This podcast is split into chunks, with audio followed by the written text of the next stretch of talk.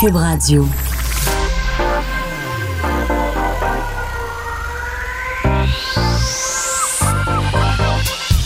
Même l'été, le midi, faut rester informé. de 11 à 13, avec Vincent Dessureau et Joanny Gontier. Cube Radio. Bon lundi, bienvenue dans DES de 11 à 13. Euh, c'est mon premier lundi de l'émission parce qu'on avait des congés fériés. Après ça, j'étais en congé lundi. Alors, euh, c'est ma première semaine de cinq jours. Et pour fêter ça, ben, je suis seul. Euh, notre cher Joanie prenait une petite journée pour, pour d'autres contrats importants aujourd'hui. C'est de retour avec nous demain. Et ben, plein de choses pour vous, émission encore très chargée. surtout que je reviens de Québec. On s'est promené beaucoup d'ailleurs. Félicitations. Je veux féliciter toute l'équipe euh, euh, technique et en support à cette semaine de Cube Radio euh, à Québec la semaine dernière qui a vraiment, je pense que tout le monde a vraiment trippé. D'un, il a fait super beau presque toute la semaine. Et pour rencontrer les gens de Québec, ça a été vraiment un grand plaisir. Vous étiez nombreux à venir nous voir. C'était vraiment le fun. On peut installer l'application Cube sur plein de nouveaux téléphones aussi. Alors, ça ajoute toujours du monde un peu à, chaque jour. Et c'était impeccable. Le setup, pardonnez-moi l'expression, mais pour nous qui, avons été en onde quelques fois la semaine dernière euh, et d'autres émissions. Tout a fonctionné à merveille. Donc, euh, merci au travail de notre, de notre équipe derrière tout ça. Et j'étais à Québec en fin de semaine. Euh, parce que bon, j'ai, normalement, je travaille la fin de semaine et j'ai quelques congés, quelques week-ends off cet été. Et ça m'a permis donc d'aller au Festival d'été de Québec. Pour la première fois, ben, je suis allé dans la semaine où on était là, mais c'est les premières fois que je peux y aller un vendredi soir, un samedi soir depuis quelques années. Et euh, j'ai pu aller voir, et c'est ça qui est un peu, euh, bon, euh, ironique, c'est que j'avais vraiment hâte d'aller voir un autre gros show festival d'été, et c'était Imagine Dragons, qui a été finalement fortement écourté. En fait, je quasiment les deux derniers gros shows que je suis allé voir sur les plaines, c'était les Foo Fighters et Imagine Dragons, deux shows qui ont duré à peu près 10 minutes en raison de la présence d'orage. Et euh, donc, en fin de semaine, pour ceux qui n'ont pas vu euh, l'histoire, ben, Imagine Dragons, quand même un des groupes les plus attendus sur les plaines, euh, a été interrompu après deux chansons seulement par un orage très, très fort qui a mené à l'évacuation des plaines et à la fin du spectacle, bon, qui, qui, a commencé quelques minutes à peine auparavant. Et quand même plusieurs euh, réflexions autour de ça. Euh, d'un, on ne sait pas. Euh, j'entendais à la fois des gens qui disaient Ah, tu sais, l'organisation a bien fait ça, d'autres qui critiquaient. je ne sais pas je suis capable de dire est-ce que ça a bien été ou pas au niveau de l'organisation dans des cas comme ça, parce que j'ai pas pu voir ce qui se passe à l'arrière. c'est quoi le processus décisionnel qui amène à dire OK, on va on, termine ça, comment on évacue, à quel point on le savait d'avance ou pas. ce genre de décisions-là, on les prend comment? Je le sais pas. Alors, c'est dur à dire si ça a été bien fait ou pas. Ça reste que évacuer 80 000 personnes quand c'est pas prévu, à quelques minutes d'avis, dans un orage épouvantable, il n'y a pas vraiment de belle façon de faire ça euh, pour que ça se passe vraiment comme sur des roulettes. Euh, et euh, bon, moi, j'étais là au, spectacle, puis rapidement, je voyais sur, mes, sur les radars, étant un peu un freak de météo euh, à, mes, heures, des applications euh, plus reliées au pilotage qui sont assez précis sur les, les, orages. Puis je voyais, OK, ça arrive pile à 9h30, grosse ligne d'orage en plein début du spectacle, ça va mal tourner.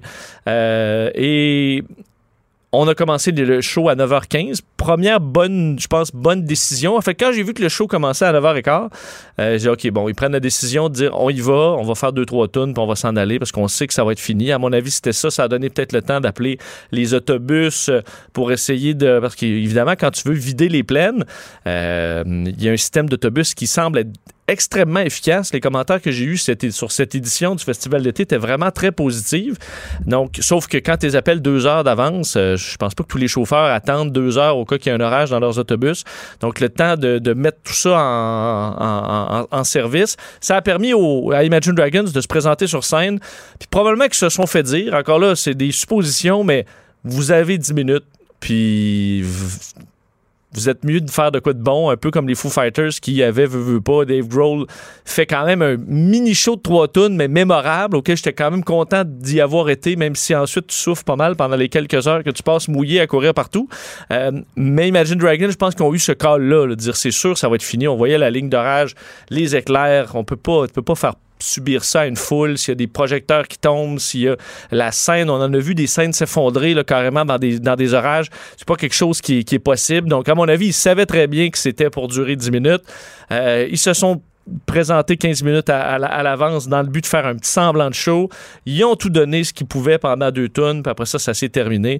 Et là, moi, je suis parti juste quand ils ont dit, OK, on revient peut-être dans 10 minutes. C'est terminé, je suis parti. Et... Euh, j'ai croisé le chanteur qui est allé faire un tour dans la foule. D'ailleurs, félicitations à, Dan Reynolds, le chanteur d'Imagine Dragons, qui a juste dit si vous êtes pour aller dans la pluie là, pendant 10 minutes, ben, je viens avec vous. Puis il a fait un bain de foule, ou plutôt une douche de foule vu la température.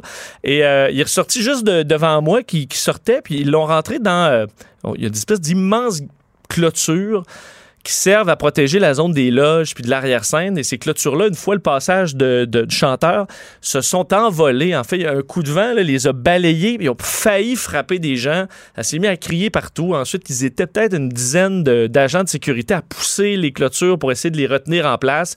Un beau bordel. Puis là, tu as vu les arbres commencer à pencher à l'horizontale. Et là, c'était parti orage de fou. Et j'avais la chance, j'étais chez des amis qui habitent juste à côté, un condo vu sur euh, sur euh, l'endroit où les gens prennent les autobus. Je suis allé me réfugier là et euh, j'ai pu voir le spectacle, les gens qui courent partout. évidemment, c'était une pluie très forte à Foo Fighters. C'était fort, mais c'était une bonne pluie chaude de mois de juillet. C'était une pluie frette qui n'était pas nécessairement agréable. Et c'est à ce moment-là que, évidemment, il y a beaucoup de gens très déçus. J'en vois qui ont attendu jusqu'à 12 heures le spectacle j'avais la je voyais beaucoup de gens avec leurs enfants puis je me disais oh ça d'un c'est vraiment pas le fun parce que tu es quand même dans une foule instable avec des, enfants. Mais tu as toute une explication à donner à des jeunes dans certains cas très jeunes sur à quel point la vie des fois c'est un peu de la marde. Puis que tu contrôles pas tous les éléments puis même si oui tu voulais vraiment voir Imagine Dragon euh, Jérémy mais là on tu vas passer deux heures complètement trempe aux frettes puis on a nulle part où aller. C'est ce que la vie nous donne aujourd'hui. Là. C'est, euh, ça va être ça. Puis on peut rien y faire, puis papa, il a pas de solution, puis maman a pas de solution, puis on va juste attendre l'autobus deux heures aux frettes. Puis c'est ça, la vie aujourd'hui, puis ça va t'arriver plus tard. Et j'en ai vu plein de parents qui essayaient justement de verbaliser ça avec les enfants déçus, là, parce que c'est quand même un beau bordel. Puis je vous ai passé deux heures complètement trempe quand il fait assez froid. Et d'ailleurs, chaque autobus qui arrivait arrivait sur les acclamations de la foule parce que ça a vraiment été long. Puis je pense pas que ce soit la faute au festival d'été. Il veut pas, si t'as 80 000 personnes à évacuer, c'est long quand c'est pas prévu. Alors ça a été difficile, mais il y a sûrement une petite leçon de vie pour les nombreux enfants qui étaient là sur le fait que, ouais, ben des fois, euh, euh, ça tourne pas comme prévu. Alors, un show qui, qui, qui passera peut-être pas à, enfin, va passer à l'histoire pour des mauvaises raisons. Sinon, le festival d'été, en tout, euh, j'ai parlé à beaucoup de gens.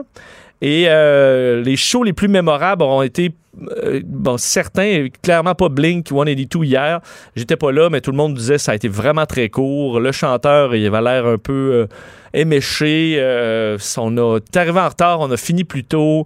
Quand tu as 80 000 personnes, puis tu es un un, un, un ban rapiécé donne tout ce que t'as, puis essaie de. Il me semble que je faire un show trop court quand t'es Blink 182 avec même pas le vrai chanteur. T'essaies de, de mettre toute la gomme, ce qu'ils ont pas fait hier, alors ça passera pas à, à, à, l'histoire. Ce que euh, Offspring aurait fait, finalement, Offspring semble avoir fait un meilleur spectacle hier. Et les spectacles mémorables auront été, je pense, 21 Pilots. J'ai reçu des commentaires euh, extraordinaires sur cette performance-là. Éric Lapointe, veut, veut pas, euh, semble avoir fait l'unanimité avec lui et ses invités. Slipknot aussi, à part pour les tympan de plusieurs qui n'ont pas aimé ça. Ça a été, semble-t-il, tout un show.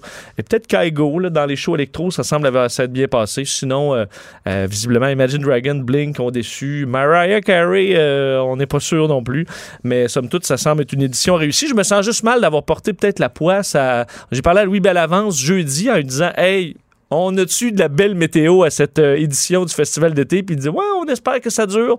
Et ça n'a pas duré parce qu'ensuite, Mariah Carey a interrompu en raison de la pluie et Imagine Dragon par la suite. Alors, c'est la fin pour ça et euh, ben ce sera déjà eux ils sont en congé là puis ensuite on recommence à la programmation de l'an prochain assez rapidement. autre truc, je vais revenir un petit peu plus tard aussi en détail, mais présentement a lieu une conférence de en fait, téléphonique de presse de Desjardins concernant un petit suivi sur toute la crise euh, d'importance que vit le mouvement des jardins présentement avec le vol des données. Sachez que dans ce qui a été annoncé dans les dernières minutes, parce que euh, tout de suite après l'émission, le Desjardins euh, arrive en huis clos, réunion d'urgence du comité permanent de la sécurité publique et nationale de la Chambre des communes, où Desjardins va s'expliquer sur ce qui se passe présentement. Ça se fait à huis clos, on ne saura rien de ça. Mais là, il est quand même temps qu'on sache des affaires dans ce dossier-là. -là, J'ai l'impression que, comme dans bien des crises, tu veux avoir quelqu'un qui vient à la caméra, qui rassure les gens, qui nous tient informés de ce qui se passe. Et ça, c'est pas fait suffisamment, à mon avis, chez Desjardins. Là, une conférence, bon, téléphonique, là, on a quand même l'information, mais on se souvient euh, à la crise du verglas, deux crises qui se ressemblent pas du tout, là, mais des deux, disons, crises quand même d'ampleur. Euh, on se souvient au verglas, tu avais toujours la, même gang qui se présentait euh, devant les médias jour après jour pour nous faire un suivi. Desjardins, là, t'en prends des bouts. Là, son, pourquoi le, Samuel, lui, il est pas, il pourquoi il est pas arrêté Pourquoi est-ce que nos données ont été vendues ou n'ont pas été vendues? Je comprends qu'il y a des enquêtes en cours, mais à un moment donné, il va falloir informer un peu les gens parce que c'est quand même inquiétant pour vrai pour une grande partie de la population. Sachez que dans ce qui a été annoncé dans les dernières minutes, deux choses. La première, Desjardins va faire euh, une protection permanente pour tous ses membres, un peu à la Equifax de ce qu'on comprend. Euh, d'ailleurs, on apprend que seulement 13% des membres particuliers euh, se sont inscrits au, à Equifax pour l'instant, donc 360 000 personnes. Euh, et donc, Desjardins va ajouter une protection du même type pour tout le monde, que vous ayez été dans la liste des, des, gens, euh, bon, avec les, les, les, données recueillies par des criminels ou pas, une protection à vie. Alors ça, ça va rassurer plusieurs personnes parce qu'on sait qu'Equifax, c'était pour 5 ans. Tu dis, moi, je me suis fait voler mon as, là, ben, c'est pour ma vie. Là. Fait que 5 ans, ça suffit pas. Dans 5 ans, je j'aurai même pas 40 ans, il va m'en rester un bout là où j'ai pas le goût d'être fraudé. Donc, Desjardins vont offrir cette protection-là. On verra les, les détails de tout ça. Et sachez que dans les personnes qui ont vu, qui font partie des, victimes du vol de données, bien, il y a le PDG de Desjardins. Euh, ça a été confirmé tantôt, Guy Cormier, le PDG, qui a reçu sa lettre, comme tout le monde, qui a reçu sa petite lettre pour dire qu'il s'était fait, il faisait partie des, victimes du vol de données. Alors, euh, c'est ce qu'il a dit. Oui, j'ai reçu ma lettre. Euh, visiblement, carrément dans les, le personnel de Desjardins, ils en font partie.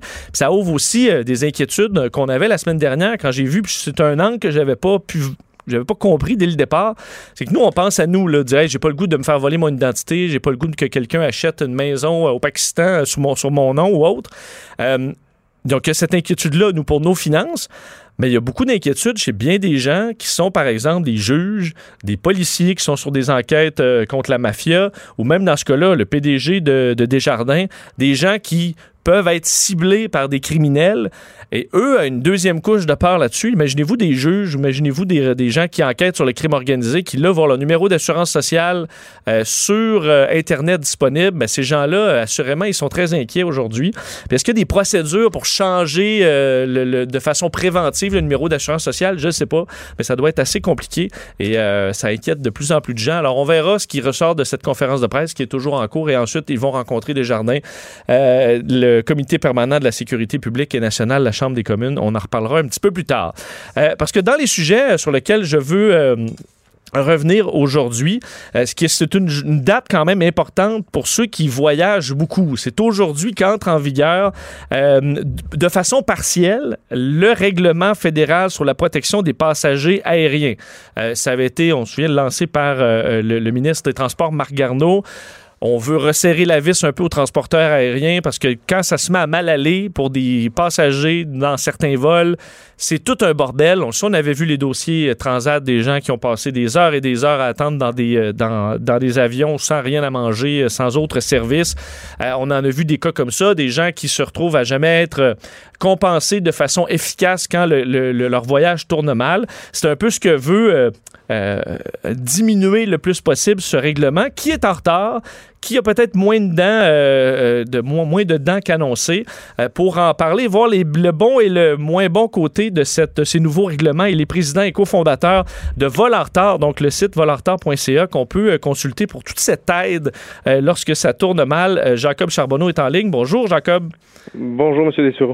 bon, à la base, pour vous, c'est une, est-ce que c'est une bonne journée que ça, ça entre enfin en vigueur, même si c'est pas le, la version complète? Oui, c'est sûr que c'est une bonne journée parce que là, on parle de, de normes minimales. Donc, c'est définitivement un pas dans la bonne direction. On vient pallier à certaines problématiques qu'on avait notamment au Canada. Très peu de gens étaient au courant de leurs droits, euh, des recours possibles. Et ça, on vient pallier à, cet effet-là. Donc, définitivement une bonne journée. Euh, Qu'est-ce qui change le plus? On peut commencer peut-être par la partie transparence. Euh, et ça, c'est un problème. Même, j'essaie de trouver euh, certaines infos sur les, les infos que les compagnies aériennes ne veulent pas nous donner. Là, ils s'organisent vraiment pour que ce soit dur à trouver. Entre autres, je cherchais des, euh, les frais, par exemple, d'annulation de voyage. Là, je me perds, je suis quand même habile avec Internet, incapable de trouver ces infos-là. Et ça semblait être le cas au niveau des compensations. C'est pas des infos qui étaient faciles à trouver.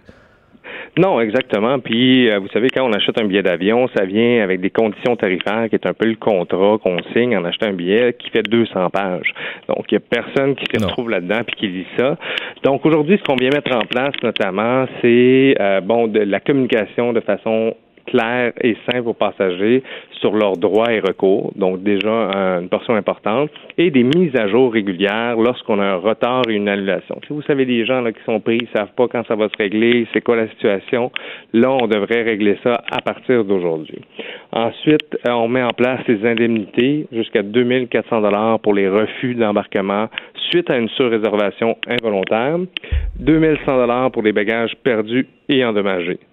Euh, donc, c'est ce qui rentre en place à partir d'aujourd'hui. Tout ce qui touche les indemnisations pour les retards et annulations, ça, c'est poussé au 15 décembre.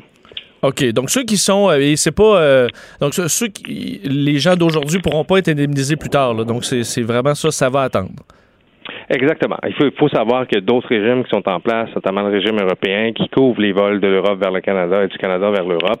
Donc ça, c'est déjà en place. Les gens peuvent avoir certains recours, mais au niveau de la charte canadienne du voyageur, euh, purement, euh, ça, ça va, les gens vont devoir attendre au 15 décembre pour les, euh, la, limite de temps passé dans l'avion, c'est un peu, euh, je me trompe pas, un des événements qui avait déclenché tout ça. Ça, ça est-ce que ça passe dès maintenant à 3 heures? Oui, donc ça, ça passe dès maintenant à trois heures avec des règles donc qui doivent être respectées, euh, notamment là, en termes de prise en charge des, des passagers, donc de demander des volontaires. On peut pas expulser quelqu'un qui est déjà à bord. Euh, évidemment, il y a des normes de traitement dans ce qui a trait à la nourriture, de la communication. Par contre, avant que la charte soit en place, c'était déjà au niveau des conditions tarifaires à 90 minutes minutes, puis là, on les passe à trois heures. Donc, il y a un petit peu une perte par rapport aux passagers, mais là, c'est réglementé pour l'ensemble des lignes aériennes. Mais est-ce que, parce que j'ai été récemment dans un vol où j'ai attendu quatre heures, bon, dans, avant de décoller, coincé, tempête de neige, sauf que c'est une situation où c'est toujours un peu dans 15-20 minutes qu'on va partir. Est-ce que dans des cas comme ça, j'imagine, là, on est à 2h55, mais là, le pilote dit Ouais, mais dans 20 minutes, à mon avis, on est dans les airs, puis tout le monde peut aller à bon port. Est-ce que c'est ferme dans ces cas-là ou euh, a une certaine flexibilité? Il y a une certaine flexibilité. Évidemment, s'il y a un départ imminent, euh, on va donner jusqu'à 3h45 pour laisser débarquer les gens.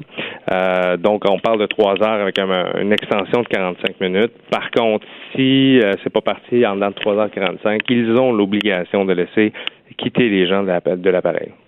Qu'est-ce qui manque selon vous là-dedans? Donc, qu'est-ce qui devrait être ajouté ou du moins qui ne l'est pas encore? Évidemment, on a un petit peu moins de euh, dans, dans la protection à ce que quand on se compare au niveau européen, par exemple, où tout le fardeau de la preuve euh, est sur le dos de la ligne aérienne, que lorsque même lorsqu'il y a des circonstances exceptionnelles, par exemple, qui donnent pas nécessairement droit à des compensations, la ligne aérienne doit prouver qu'elle a fait tout en son pouvoir euh, pour mitiger le risque, donc euh, de, pour pas avoir de retard, pas d'annulation. Les bris mécaniques euh, sont pas couverts au Canada, alors que c'est le cas en Europe. Donc c'est des c'est le champ d'application qui est beaucoup restreint au Canada. Parce que est-ce qu'ils ont les compagnies de des portes de sortie trop faciles, justement en, marquant bon problème mécanique, mais on sait pas vraiment c'est quoi, ou pour se, retirer un peu de comme étant une circonstance indépendante, on dit indépendante de la volonté du transporteur, ça peut être vraiment plein de choses. Est-ce qu'il y a trop de, est-ce qu'il y a trop de liberté encore là de porte de sortie pour les compagnies? Oui, exactement. Il y a beaucoup de laxistes qui se font là-dessus. Il n'y a pas si longtemps, euh, le syndicat des, euh, des, contrôleurs aériens est sorti en disant arrêtez de mettre ça sur notre dos, c'est pas toujours la faute euh, des contrôleurs aériens. donc, il y a évidemment des situations comme ça qui sont évoquées. Puis, c'est un peu le rôle qu'on joue. Donc, on va voir est-ce que c'est les bonnes raisons qui ont été données, est-ce que c'est vraiment des raisons qui ne donnent pas droit à des compensations, en allant chercher de l'information supplémentaire.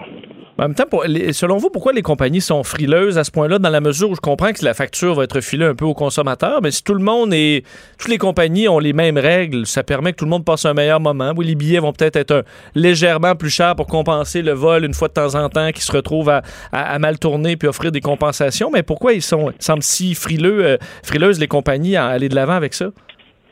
Bien, évidemment, c'est une gestion de coûts, c'est une gestion de procédure. On parle d'entreprises qui sont très traditionnelles, qui n'aiment pas beaucoup changer. Euh, donc là, euh, on, on, évoque la part d'augmenter les coûts des billets. Il y a eu une analyse de sensibilité qui a été faite de la part de l'Office de transport du Canada. Ultimement, ça représente 2,75 par billet vendu. Euh, donc, sur chaque billet, l'impact est très minime. Par contre, quand on les met tous ensemble, on parle de millions de dollars.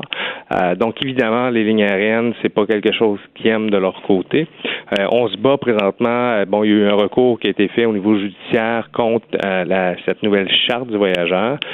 c'est près de 300 lignes aériennes avec l'association donc l'IATA des lignes aériennes qui s'opposent à ce règlement-là. Ça avait été le cas aussi en Europe il y a quelques années quand le règlement européen avait été mis en place. Ça avait été refuté par la Cour, mais bon, on tente quand même de faire invalider le règlement ou certains articles du règlement. Et vous, sur vos, vols en retard, euh, vous traitez plein de dossiers du genre pour vous aider, aider les gens à se débrouiller un peu là-dedans. C'est quoi? Qu'est-ce qui frustre le plus les gens dans des cas comme ça, dans ce que vous voyez? Ah, ben, le, le, critère le, plus frustrant pour les gens, c'est d'être pris en otage, de ne pas avoir l'information, de ne pas savoir quand on va s'occuper de nous. Euh, toute la notion de prise en charge, d'être laissé à eux-mêmes. Euh, on a vu des vols complets, être laissés à des destinations, euh, pas d'hôtel, les gens laissés à eux-mêmes, laissés dans un centre-ville, dire, ben, malheureusement, vous devez vous débrouiller, le prochain vol va être demain à telle heure. donc, c'est ces situations-là qui viennent vraiment frustrer les gens. Ben, Jacob Charbonneau, euh, on va suivre le dossier. Un gros merci de nous avoir parlé aujourd'hui. Je vous en prie. Au revoir. Au revoir. Jacob Charbonneau est euh, président, cofondateur de Vol en retard. Donc, si vous désirez de, l'aide dans des, dans des cas comme ça, ben, voyez, 2,75 par billet là, qui est augmenté. Donc, euh, ultimement, je, je comprends pas la.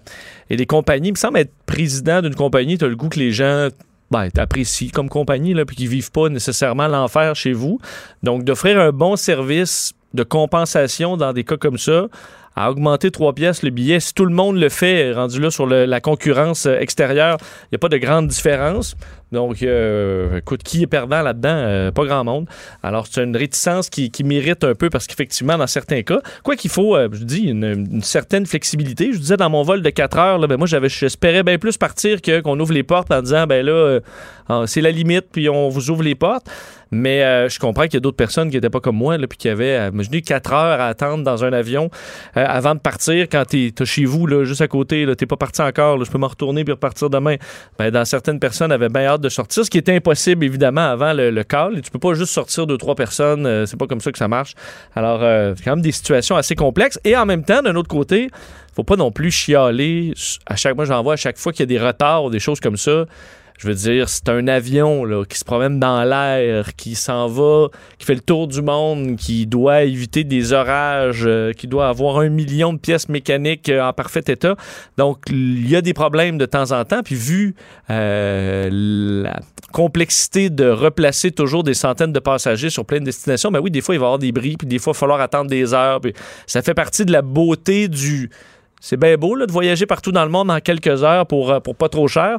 Mais oui, quand ça se met à, mal aller, ben, c'est compliqué. Puis ça, il faut le prendre là-dessus, que ça va arriver une fois de temps en temps, que vous allez attendre 7 heures dans un terminal parce qu'il n'y a rien qui se passe et que c'est pas toujours la faute de la compagnie aérienne. Mais de temps en temps, une compensation qui a de l'allure.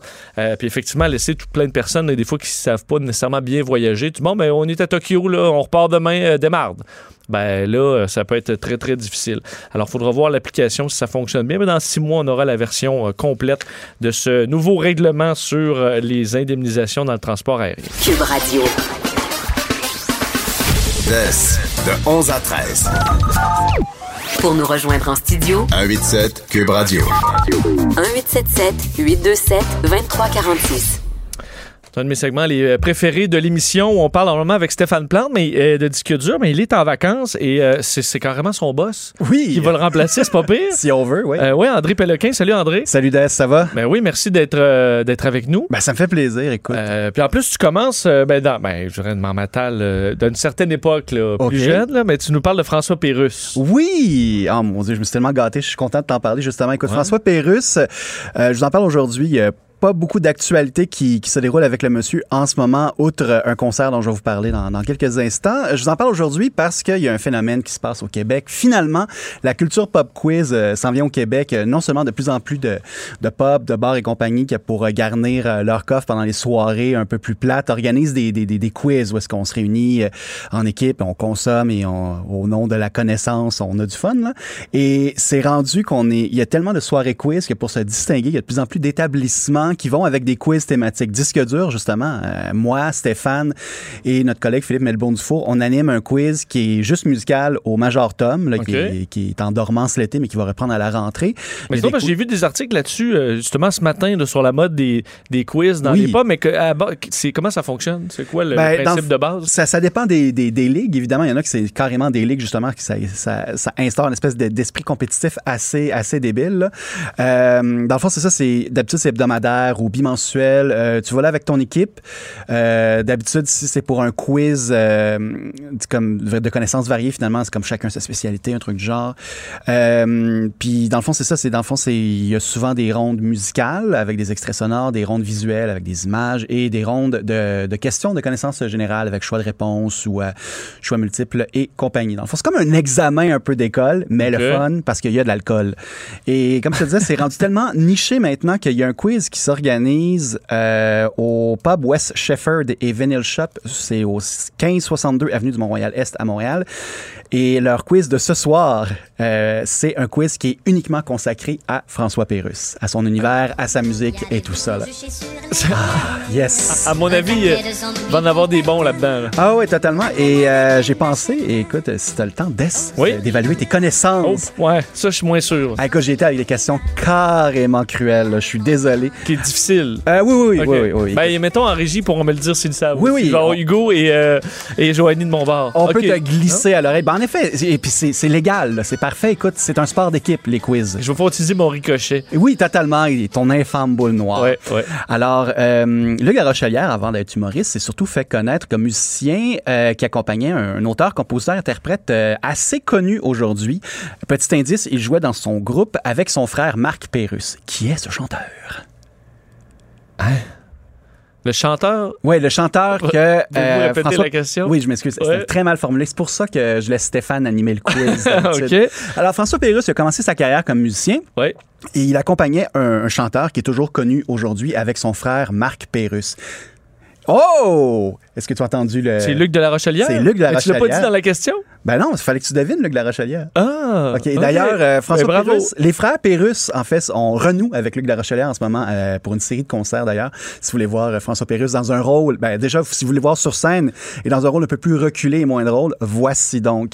Et là, c'est une question carrément cruelle, je suis désolé.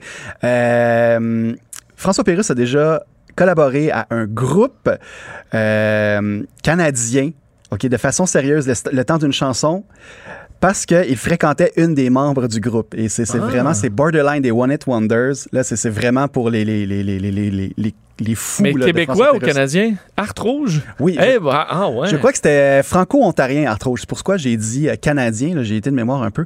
Et là, finalement, une question à développement d'Es. OK. Un skidoo, là. Oui. Tu peux-tu laisser ça dans ta cour? Hein?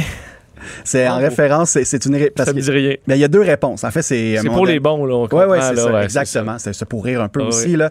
Je vais pas te mettre en, en boîte. Là. Je- Non, ça va, ça va. J'espère, j'espère. On va se reprendre avec du contenu plus léger après. Il y a deux réponses à ça. Ben, dans le sketch, en fait, du gars qui magasine au téléphone, déjà, là, ça, ça fait de son temps. Qui qui magasine encore au téléphone? Quand on demande, à il demande au vendeur, est-ce qu'un skidoo, tu peux laisser ça dans sa cour? Le vendeur répond, Yeesh.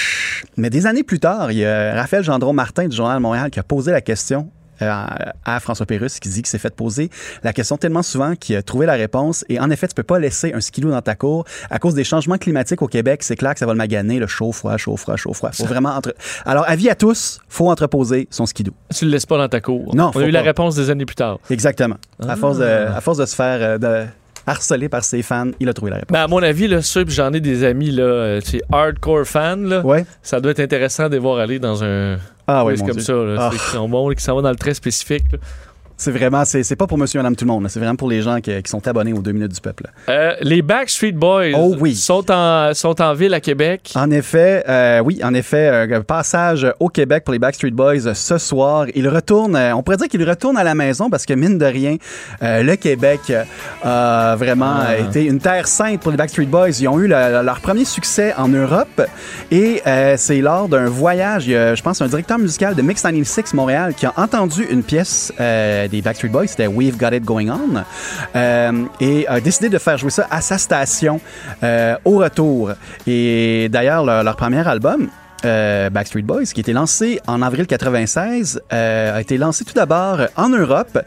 Euh, justement, et ensuite au Canada et aux États-Unis. D'ailleurs, euh, il y a eu des, des, articles là-dessus, là, vraiment le succès qu'ils ont remporté, notamment à Musique Plus, avec les, les foules complètement dingues quand ils étaient de passage, a aidé à euh, marquer le, le- chemin aux États-Unis. D'ailleurs, il est arrivé. Ça, parce que tu veux pas les, tu prends des photos de la foule. Ou, Ouais. Je pense que c'était ça au festival de Montgolfière où t'étais allé puis il y avait une foule Oui, oui. qui avait comme pas de sens. Puis ça, j'avoue que pour vendre après, dire aux Américains, non, check le groupe, là, comment ça marche là-bas, ça aide. là. Totalement. C'était une mort, tu sais, à l'époque, c'était une mort humaine de, de, de jeunes filles là, qui, qui vraiment qui, qui faisaient des ultrasons. Là, comme! Il y a même eu une petite tragédie lors de leur passage, je pense en 96 à Musique Plus. A.G. McLean, un des membres des Backstreet Boys, s'est fait écrabouiller le pied par un autobus qui devait l'amener euh, de Musique Plus à la salle de spectacle. Tellement la cohue autour de l'autobus était grande. Euh, En tout cas, c'est évidemment, il n'y a pas eu de séquelles, mais ça a été capté à l'époque par la caméra de Musique Plus et c'était pas beau à voir. Ah ouais. était vraiment en panique, comme oh mon Dieu, qu'est-ce qu'on va faire? Et On finalement, vient de rouler sur AJ. Exactement. Mais AJ, en grand professionnel qu'il est, a finalement monté sur scène ce soir-là. On le remercie. Et The Rest is History. D'ailleurs. ils sont à Québec. Je sais, entre autres, j'ai des connaissances là, Oui. qui sont allés à- dans une croisière Backstreet Oh Boys. mon Dieu Seigneur. Ça, faut vraiment que tu faut que les aimes pas à peu près. là. Mais imagine les gars, là, ils, font, ils ont fait comme un retour, mais quelques Oui. années, il y avait des, des croisières Backstreet Boys. Donc là, t'es, mettons, 4-5 jours en croisière, sur un bateau de croisière, puis il y a des shows tous les soirs. Puis, et je me disais, eux autres, j'imagine, en, sais, sont en réunion avant. Là, ils disent, Ouais. bon, comment qu'on ferait pour coucher avec le plus de filles possible? on va faire une croisière. Ça va être juste 2000 fans, puis on est sur un bateau, les seuls gars de la place. Mais écoute, il y en a qui sont sûrement en couple là-dedans. là. mais j'imagine ça, celui qui est en couple passe ça à sa blonde. On a une idée de croisière. Euh, ouais, j'imagine ça, ça, dans un contexte de vie familiale, c'est peut-être que ça passe pas aussi bien, mais en même temps, je veux dire, c'est croisière, vie de tournée, c'est ça, c'est du travail. C'est vrai. Mais euh, entre autres, je- ça, me- ça me semble être un des. Je suis pas vraiment le- leur retour, là, Oui, mais ça semble quand même être un rare et beau comeback exactement. d'un groupe. Je sais que tu dis, un boys band d'il y, y a 20 ans. Ils reviendront pas, puis ils ont des succès réels euh, qui, qui des, des années plus tard, puis ça a l'air à passer bien. Exactement. Écoute, tu te trompes pas là-dessus. Euh, c'est vraiment une des rares histoires, justement, du phénomène des boys bands des années 90 à se passer bien. Non seulement le retour se passe bien, Évidemment, il y a eu un jeu de nostalgie autour de ça, évidemment, là, mais quand même, les albums qui ont, qui ont paru euh, depuis le- leur retour euh, se vendent bien. Ils reçoivent aussi des critiques favorables. On ne joue pas que la carte de, de la nostalgie. Puis, hey, est-ce que vous vous rappelez de cette tune-là, gang? Fait que ça se passe euh, quand même bien. Puis aussi, c'est un groupe qui a pris un peu de recul aussi. Il y a eu un documentaire, notamment sur, le groupe. Il y a aussi des, articles en profondeur aussi. Ils s'assument au fil des années, évidemment, le- les membres du groupe s'assument plus que, à titre d'artiste que, que comme sensation euh, adolescente. Et puis, c'est un tel succès que, tu sais, mine de rien, je veux dire, on parle de... Tu parlais de la croisière, justement, qui est un peu, dans certains cercles, vu comme un truc d'as-been, un peu. Tu fais ça ah quand ouais. tu veux faire de l'argent sans trop te forcer. Les, les- les- tes fans sont littéralement prisonniers euh, de toi pendant euh, deux, trois jours, justement. Ben écoute, tu sais, le Backstreet Boys, ce soir, mine de rien, ils se font le Sandbell. Euh, c'est quand même euh, tout un exploit. C'est comme des années plus tard, je veux dire, ils, ils maintiennent, je veux dire, c'est des spectacles dans des, des, des arénas de choix. Là, je veux dire, le Sandbell, le Centre Vidéotron et compagnie. Je veux dire, rien n'est à l'épreuve des Ils ne Backstreet sont Boys. pas au vieux clocher de Magog. Là. Non, pas encore, pas encore. Est-ce vont s'y? Peut-être. Ça, Peut-être. ça pourrait être intéressant maintenant. Ils pourraient dire, ah, c'est un show intime, guys. Euh, ouais, on aime ça, on aime ça plus simple. On voulait de quoi de plus acoustique, ouais. ça, c'est quand Ah, même un- acoustique, un, ah. un cla- un classique. Et ça a l'air que tu as un test pour, euh, Oui, oui, oui. pour savoir qui est son bac préféré. Exactement. Écoute, euh, je voulais en profiter il y a euh, quelques, il y a deux ans, en fait, nos collègues du sac de chips ont fait un quiz pour savoir quel est ton Backstreet Boys préféré. Je Moi, c'était Brian.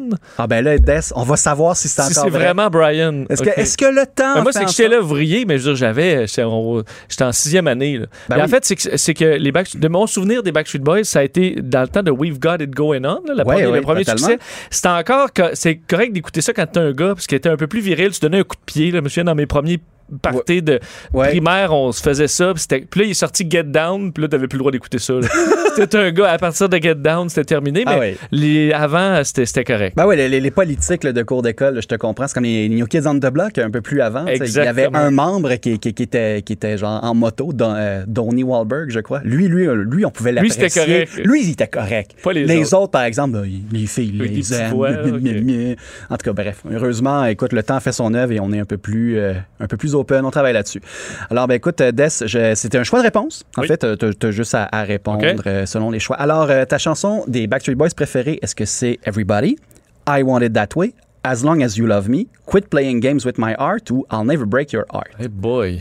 Hmm. Ce serait ni l'un ni l'autre. Ben, je vais te dire, c'est quoi la première? Everybody. Ouais, c'est je ça. Ouais, je te la recommande fortement. c'est le vidéoclip avec, euh, ils sont tous déguisés. Ouais, ouais, Halloween un peu, là. Exactement. C'est ma, personnellement, c'est ma préférée aussi. OK, parfait. OK, alors, euh, Des, quel adjectif te décrit le mieux? Tu es intelligent? Tu es drôle? Tu es timide? Tu es positif ou tu es sociable?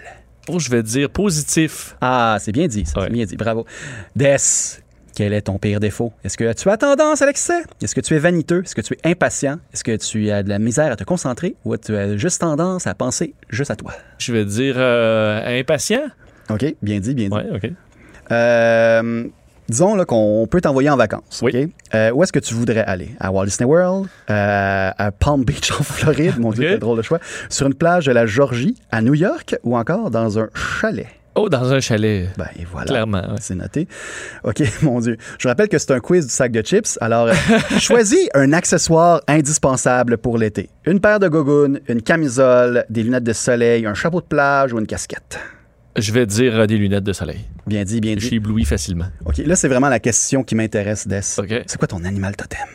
Est-ce que tu sais le cougar, la méduse, l'ours, le cerf ou le cochon d'Inde? C'est clairement le cougar. Ah, Un Bravo. gars de félin. Oui, oui, c'est pas génial. Ton plat favori, burger, poulet général Tao, pizza, euh, crêpe ou macaroni?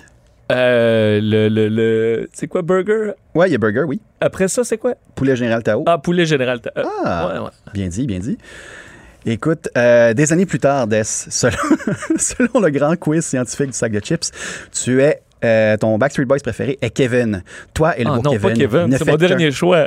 Ouais, mais ça dit que tu es quelqu'un de modeste, qui ne pense pas juste à l'argent et à la popularité. Toi et Kevin aimez passer de longues heures à réfléchir à propos des grandes questions de la vie. Ce que tu fais en Ouais. vous êtes aussi très loyaux, ce qui augure bien. Il n'y a plus de visage.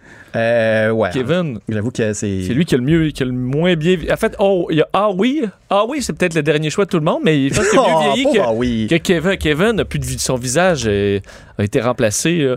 Et ça. Ouais, il est un peu c'était coquet. pas le- Un peu trop. C'était plus, difficile. là. Bon, ok, ben, j'ai peur, j'aurais dû. euh, je me dirais c'est quoi les choix qu'il donne Brian? puis Ouais, leur faire. euh, Je vais leur refaire faire le après. quiz à répétition et je t'envoie ça tantôt. Et euh, on termine avec une nouvelle euh, étiquette de disque local qui vient de Oui. lancer des- une, fait une trame sonore de film de fesses. Oui, en effet, c'est fascinant. C'est euh, un label local qui s'appelle Trésor National euh, qui lance euh, ses- finalement ses, activités avec une réédition d'un album tu au cours des années 70 avec les, succès, les succès des films comme deux, deux femmes en or, etc. Il y a une espèce de vague au Québec de popularité pour les films québécois de fesses et aussi qui venaient de l'extérieur. Et pour Viens mon amour, qui c'est une adaptation, euh, c'est un film américain à la base. Euh, à l'époque, on avait demandé à des Québécois de faire une trame sonore pour euh, l'accompagner. Et euh, cette trame sonore-là ben, est un peu disparue. C'est devenu une espèce de, de, de secret de polichinelle pour des, des collectionneurs de vinyles poussiéreux. Et Trésor National se propose de la, la remettre de l'avant parce que, mine de rien, OK, le, le prétexte est un peu folichon. On s'entend que, tu sais, des années plus tard, vient Mon Amour, le film, et la trame sonore n'est pas très excitante. Là. Tu vas pas, Des, tu vas pas comme passer Ouais. une fin de semaine comme Mon Amour, voici des pétales de rose et du vin, et on écoute cet album. On ça se met dans le frivole, là, ouais, Exactement. non, non, non. Mais c'est quand même amusant, kitsch et funky. C'est bien fait, mine de rien.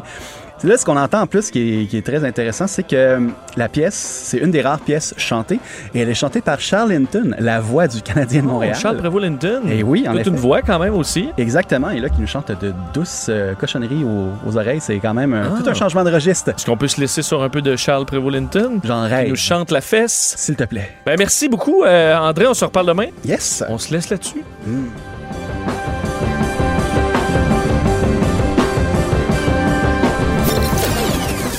Vincent n'a pas choisi Joanny Gontier comme co-animatrice pour rien. Avec 28 000 abonnés Instagram, hey, ça fait 28 000 bonnes raisons d'écouter l'émission. De, de 11 à 13, avec Vincent Dessureau et Joanny Gontier. Cube, Cube Radio. Le dossier euh, Ca- Canada-Chine euh, fait encore euh, couler de l'encre aujourd'hui parce que, bon, on vous vous souvenez, dans les derniers mois, on en avait beaucoup parlé, l'arrestation par les autorités chinoises de l'ex-diplomate Michael Kovrig et son collègue consultant Michael Spaver, spécialiste de la Corée du Nord.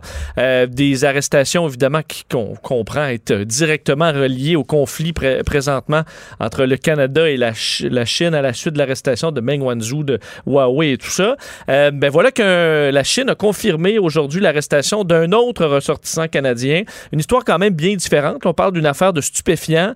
Euh, c'est possible qu'il y ait eu un cas réel. donc, il y a des gens qui se font arrêter des fois dans des pays euh, inter- internationaux. Alors, est-ce que la façon de gérer le dossier est différente en raison des relations? Est-ce que c'est de réelles accusations? Bon, ça, on ne le connaît pas. Ce qu'on sait, c'est qu'il y a un ressortissant canadien qui s'est fait euh, arrêter là-bas. D'ailleurs, selon le porte-parole du ministère chinois des Affaires étrangères, on dit le Bureau de la sécurité publique la province de Shandong a récemment mis au jour une affaire de drogue impliquant des étudiants étrangers. Une des personnes est un citoyen canadien. Euh, L'affaire fait actuellement l'objet d'une enquête. Alors, ce sera un dossier à surveiller, mais qui nous rappelle qu'il y a encore des Canadiens qui sont présentement dans des prisons chinoises. Et euh, très intéressant article euh, dans le Journal de Montréal, Journal de Québec ce matin, de Loïc Tassé concernant en fait, ce cauchemar qui vient de commencer pour euh, cette personne qui vient d'être arrêtée en Chine parce que, euh, coupable ou non, et je cite euh, Loïc Tassé, il il vient de plonger dans un cauchemar. Une situation qui est évidemment très, très difficile dans les prisons chinoises. Et pour en parler, bon, là, au bout du fil, l'auteur de cet article, Loïc Tassé. Loïc, bonjour. Bonjour. Donc effectivement, on fait pas là, euh, on veut pas dire si, c'est un, si, si la personne est coupable ou non, mais un mot sur les, les conditions euh, de, de détention en Chine qui évidemment ressemblent pas du tout à ce qu'on connaît au Canada. Non, non, les conditions de détention sont assez terribles en Chine. Euh, ce qui se produit en général, c'est que euh, on essaie de faire avouer aux prisonniers euh, qu'ils ont commis un crime. Et donc, pour faire ça, on va faire toutes sortes de pressions psychologiques sur eux, c'est-à-dire qu'on va les laisser dans des cellules où la lumière reste allumée 24 heures sur 24. Euh, on va les empêcher de dormir, on va les priver de nourriture, on va à répétition faire des interrogatoires très très serrés contre eux. Euh, on va faire des manipulations psychologiques de toutes sortes. Euh, par exemple, il est arrivé à des Canadiens euh, qui s'étaient fait emprisonner en Chine euh, d'entendre des cris dans des cellules à côté, laissant entendre que, que, que les gens se faisaient torturer et qui pourraient se faire torturer aussi. Donc l'objectif, c'est d'abord et avant tout de faire signer des aveux. Une fois qu'on a signé des aveux, si on les signe, euh, à ce moment-là, la situation devient un peu meilleure. C'est-à-dire que euh, n'y a plus évidemment euh, d'interrogatoire, il n'y a plus les, conditions s'améliorent un peu.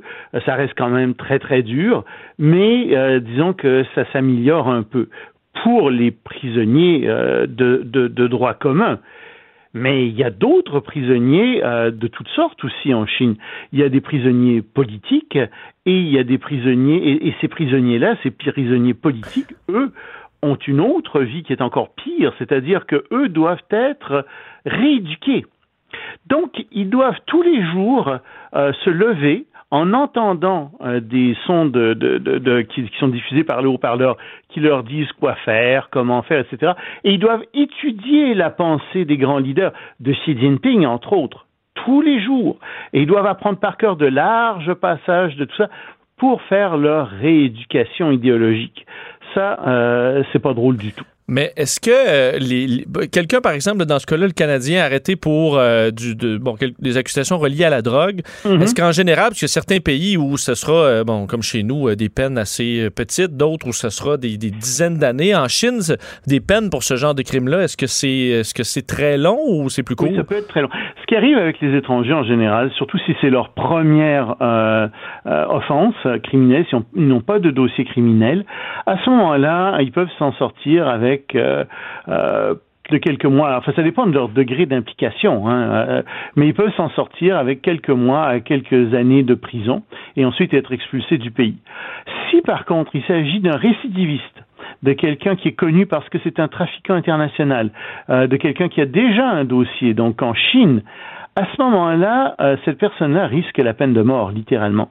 Et euh, la peine de mort, euh, enfin, on ne donne pas de statistiques en Chine sur la peine de mort, mais quand on parle à des juges chinois, euh, souvent ils nous disent oui, oui, c'est la peine qui est le plus souvent imposée. On impose la peine de mort aux gens, surtout aux gens qui sont des récidivistes ou qui ont commis des crimes graves. On parle de meurtre, par exemple. À ce moment-là, c'est aussi la peine de mort qui, qui est décidée dans ces cas-là. Est-ce que, Loïc, pour les, voyageurs, puis quand même, parmi les destinations, pour ceux qui vont en Asie, euh, vont souvent passer par la Chine, est-ce que euh, ça devient de plus en plus dangereux? Plusieurs vont dire, ben, moi, je transporte pas de drogue, euh, j'ai pas, de, pas de relations diplomatiques, donc je devrais pas être ciblé pour quoi que ce soit.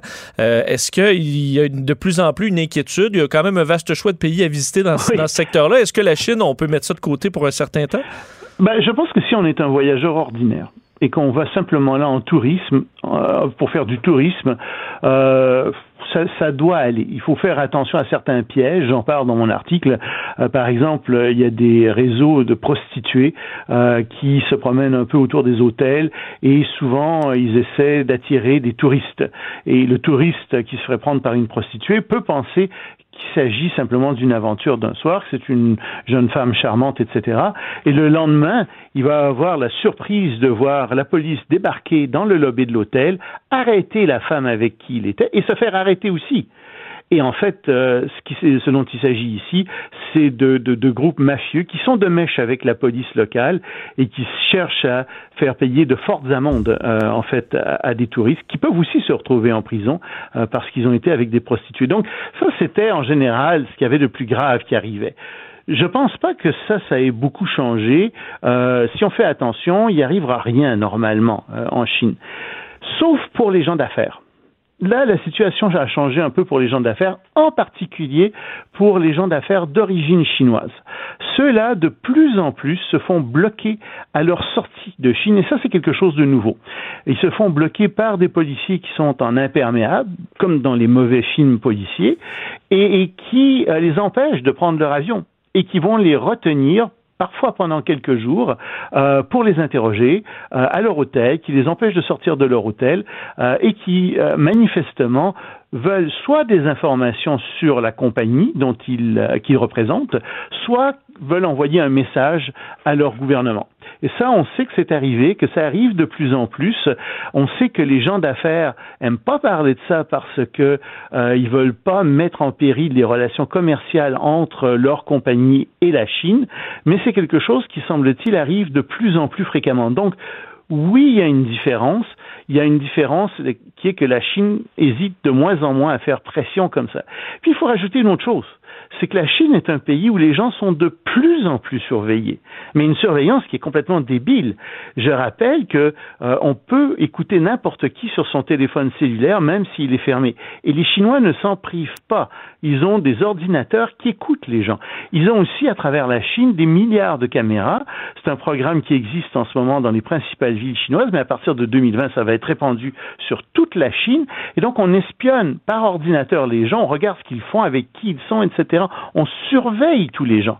Plus que ça, il y a de la délation qui se fait entre les gens de plus en plus parce que les gens font par exemple partie de groupes euh, de clients, c'est comme un peu comme un Costco là, mais en ligne. oui. Mais, mais par exemple, si on était, tiens, toi et moi dans le, je te tutoie, mais enfin on peut. Oui, allez-y, allez-y. Euh, si on était, toi et moi, dans le même groupe et que tu apprenais euh, que, tiens, Loïc assez euh, la veille, a bu un peu trop, puis, euh, tu sais, je veux dire, il aurait pas dû boire autant que ça, ben là, tu vas le savoir, ça va arriver comme nouvelle, puis là, ton choix, ça va être, est-ce que Loïc Tassé fait toujours partie de notre groupe ou est-ce qu'il fait plus partie de notre groupe? Alors, si tu dis Loïc Tassé fait plus partie de notre groupe, on l'expulse de notre groupe d'achat, à ce moment-là, tu vas gagner des points. Puis si tu dis non, on le garde, tu vas perdre des points. Des points sur quoi? Sur une cote de crédit politique que tu as sur 800. Tous les citoyens chinois vont avoir ça, une cote de crédit sur 800. Et si ta cote de crédit est élevée, tu peux faire des achats en ligne, tu peux acheter toutes sortes de choses avec des bonus, euh, tu peux rentrer dans l'autobus et puis payer la moitié pour le prix d'un billet d'autobus, toutes sortes de choses intéressantes. Mais si ta cote est très mauvaise, là, évidemment, tu perds tous tes bonus, tu perds tous tes rabais euh, pour acheter des choses et surtout, tu n'as plus accès à des, taux pour euh, de bons taux pour l'hypothèque. Tu peux plus prendre, par exemple, le train ou l'avion dans les pires cas. Donc, tu vois, il y a une espèce de façon ici d'exclure les gens, de se surveiller les uns les autres. Et ça, c'est quelque chose de pas de nouveau malheureusement parce qu'on l'avait vu pendant la révolution culturelle en Chine, mais c'est quelque chose qui revient de manière très insidieuse en Chine et on voit que les citoyens vont se surveiller les uns les autres euh, pour qu'ils traversent la rue correctement, qu'ils visitent leurs parents euh, comme il faut, euh, pour qu'ils parlent correctement, pour qu'ils disent qu'ils critiquent pas le gouvernement, etc. Et ça, ben, ça fait peser sur tous les Chinois véritablement une chape de plomb et aussi sur les touristes. Ça va de soi que les touristes vont être de plus en plus surveillés. Et évidemment, c'est deux situations qui sont pas, pas, les mêmes. À l'international, il y a toujours un malaise à critiquer l'Arabie Saoudite, par exemple, parce que, évidemment, vu leur importance, mais c'est pas vous, mais évidemment, avec leur importance euh, au niveau euh, au niveau économique mondial. Est-ce que c'est le même scénario un peu avec la Chine, vu leur, leur importance au niveau mondial, que moi, à critiquer le gouvernement chinois et tout ce système-là, on, est toujours, on le fait, on le fait pas trop, là. Ben, il faut, il faut, il faut, il faut le faire. Il faut critiquer la Chine et l'Arabie Saoudite quand ces pays font des choses qui sont pas correctes.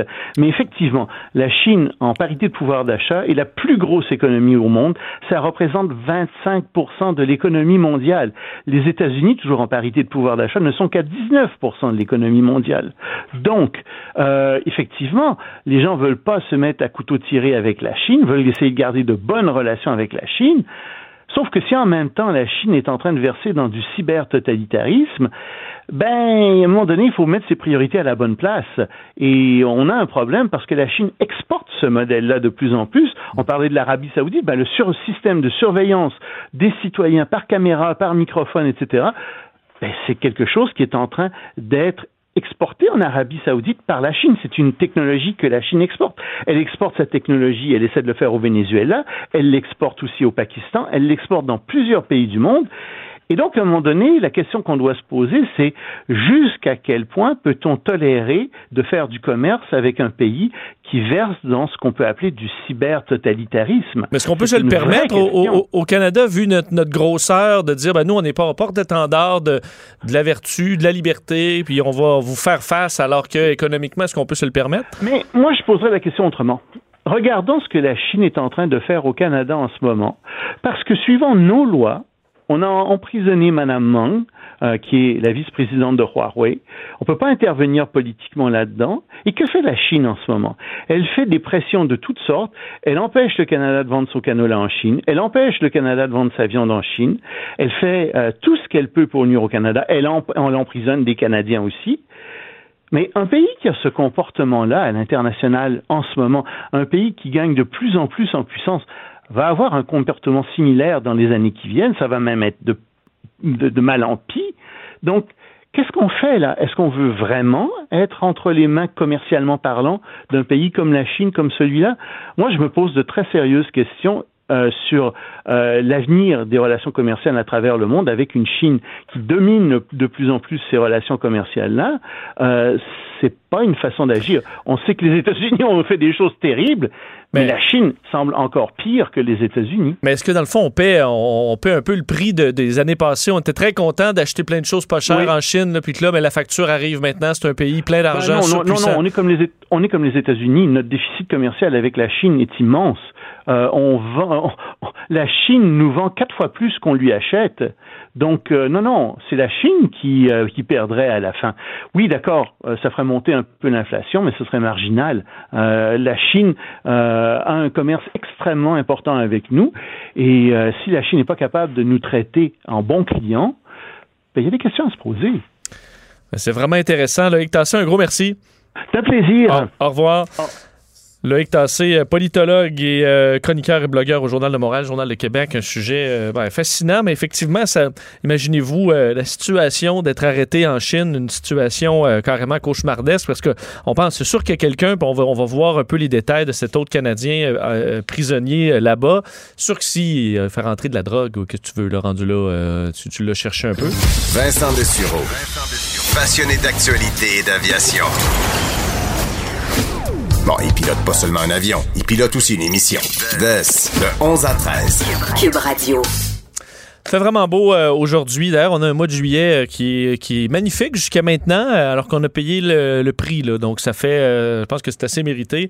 Quoique les prochains jours un peu plus incertains. Je vois mercredi nuageux avec quelques orages, ciel variable jeudi, mais en général, des températures assez élevées, plus humides aussi. Alors, ça se peut, entre autres, je voyais la journée plus nuageuse. Mercredi nous réserve 39 avec l'humidex. Donc, ce sera, ça va être une assez collante. Mais aujourd'hui, c'est magnifique. Je voyais qu'à Montréal, il fait 24, donc une température un petit peu partout, euh, pas, pas trop chaud, c'est ensoleillé, quelques nuages, vraiment, c'est euh, parfait. Euh, en début d'émission, je vous rappelle que Joanie n'est pas là aujourd'hui, sera de retour demain. On surveillait le dossier des jardins parce que aujourd'hui, ben, c'est une grosse journée quand même pour eux, puisque dans les prochaines minutes, en fait, autour de 13 heures, c'est une réunion d'urgence du comité permanent de la sécurité publique et nationale de la Chambre des communes qui invite les gens de Desjardins à huis clos euh, de 13 à 18 heures pour euh, expliquer tout ce qui se passe dans la situation euh, actuelle du vol des données de, bon, on de millions de clients de Desjardins. Alors, ça permettra aux, autorités, aux politiques d'en savoir un peu plus sur ce qui se passe dans cette enquête-là à huis clos pour pas nuire à l'enquête, pour pas donner d'informations qui seraient préjudiciables si c'était dans le domaine public. Donc, on comprend ça, mais à un moment donné, de l'info, nous, on est des victimes. donc, ce serait quand même intéressant d'avoir quelques infos aussi. Et c'était euh, l'objectif d'une conférence téléphonique dans les dernières minutes. Je vous donnais quelques infos là, qu'on avait juste avant l'émission et s'en est ajouté dans les dernières minutes. Entre autres, on apprenait que le PDG euh, du mouvement des jardins, Guy Cormier, était parmi les victimes de, cette, euh, de, de, cette, bon, de ce vol de données. Alors, il a même reçu sa lettre. Alors, pour ceux qui ont reçu une lettre, ben, Guy Cormier l'a reçu lui aussi. Alors, une situation qui touche directement les plus hautes sphères chez Desjardins. On apprenait aussi que euh, on va euh, du côté de Desjardins offrir une nouvelle protection. Euh, on sait que le Equifax, c'est beau, là, c'est bien intéressant. D'un, ça a été très compliqué de s'y inscrire. C'est moins compliqué que ça l'était, mais au début, on se souvient, ça a été compliqué. Il y a seulement 13% des membres qui s'y sont inscrits pour l'instant, soit 360 000 personnes. Donc, c'est pas énorme. Et Desjardins vient d'annoncer une nouvelle euh, carrément là, un nouveau système qui va s'appeler protection aux membres, qui va s'appliquer à vie à tous les membres de Desjardins, donc 4,3 millions de particuliers, 300 000 entreprises. Alors, c'est pas si vous n'êtes pas dans la liste des victimes, vous serez quand même protégé par ce service-là, qui m'apparaît intéressant là, du point de vue, euh, disons, euh, vite comme ça, au premier regard. ce qu'on va faire, les transactions financières non autorisées, remboursement intégral des sommes volées, ça, ça me paraît, bon, la base. Actifs, les actifs qui sont protégés sans aucun plafond.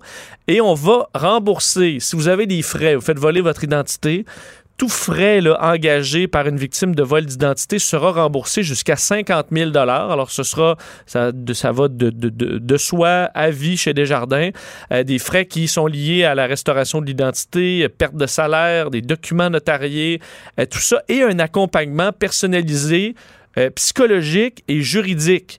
Donc, ce qu'eux disent, là, vous n'aurez pas besoin de faire, euh, on va pas vous orienter vers un organisme, on va pas, on va vous prendre en charge du moment où vous êtes victime d'un vol d'identité et on va s'occuper du dossier, là, juridiquement, psychologiquement, on va tout rembourser. Alors, ça me paraît quand même être un, dossier assez complet. Évidemment, ça va avoir un coût, tout ça aussi. Là. Alors, euh, pour les, membres des jardins, sûr qu'ultimement, c'est une. Euh, euh, la caisse, on, se retrouve à tous payer pour ça, pour les clients. Mais ça, ça va assurément rassurer plusieurs clients qui avaient très peur, évidemment, de ce qui s'en vient pour le futur. Et la bonne nouvelle, c'est que c'est à vie, tandis qu'Equifax, c'est pour 5 ans, mais on sait, dans 5 ans, 5 ans, c'est vite passé. Hein? Et euh, la vie, pour la plupart des gens, est plus longue que ça. Alors, euh, ce sera une protection qui va durer plus longtemps. Euh, est-ce que euh, le euh, est-ce que le mouvement des jardins devrait avoir des amendes d'importance dans ce dossier-là à la suite de cette perte de, données importantes?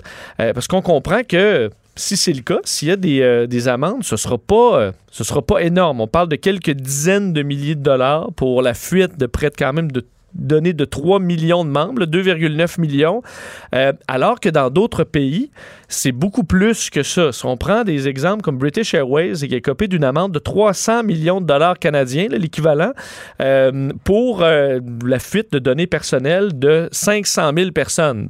Vu, là, 300 millions de dollars. Évidemment, encore là, si euh, Desjardins a payé des amendes, c'est un peu à nous, là, les membres, qui devront quand même payer. Mais on voit qu'ailleurs, les peines sont, sont plus importantes. Est-ce que les compagnies au Canada ne paie pas le prix pour s'être avoir mal protégé nos données? Pour en parler, euh, un expert de la question qui se pose euh, visiblement les mêmes questions, professeur titulaire à la faculté de droit de l'Université de Montréal et directeur du Centre de recherche en droit public. Très content de parler à Vincent Gautret qui est en ligne. Monsieur Gautret, bonjour. Oui, bonjour, c'est un plaisir. Euh, plaisir partagé parce que euh, vous avez vous-même vos, vos, euh, euh, vos, vos inquiétudes, vos questionnements par rapport à l'importance des amendes qui sont données à des compagnies qui ne protègent pas ou du moins qui, qui se font voler leur- leurs données et qui ont peut-être pas fait ce qu'il faut pour les protéger. Alors, et ce qui est drôle avec cette affaire dont tout le monde parle, c'est qu'en fait, on se pose les mêmes questions depuis euh, 25 ans. Là, je suis directeur d'un centre de recherche là, qui s'intéresse depuis plus de 30 ans aux, enjeux juridiques des technologies. Et euh, alors moi, j'étais un peu plus jeune, mais je me rappelle de collègues qui disaient déjà que les peines étaient souvent euh, pas assez dissuasives. dissuasives. Il y avait aussi des collègues, je me, souviens de mon collègue Trudel qui en milieu des années 90 disait que c'était complètement ridicule d'avoir un identifiant basé sur un NAS. Le numéro, d'assurance sociale, c'est pas une donnée sécuritaire pour identifier une personne. Donc en fait, c'est vieux, euh, vieux comme les technologies, euh, ce fait de, de dire euh, il faudrait peut-être ajuster nos moyens de sécurité et le fait de se dire aussi qu'il faudrait sans doute avoir des sanctions qui soient plus adaptées aux, aux dommages qui, qui, qui sont maintenant, qui peuvent être euh, euh, engrangés en, en- en centaines de millions, voire plus.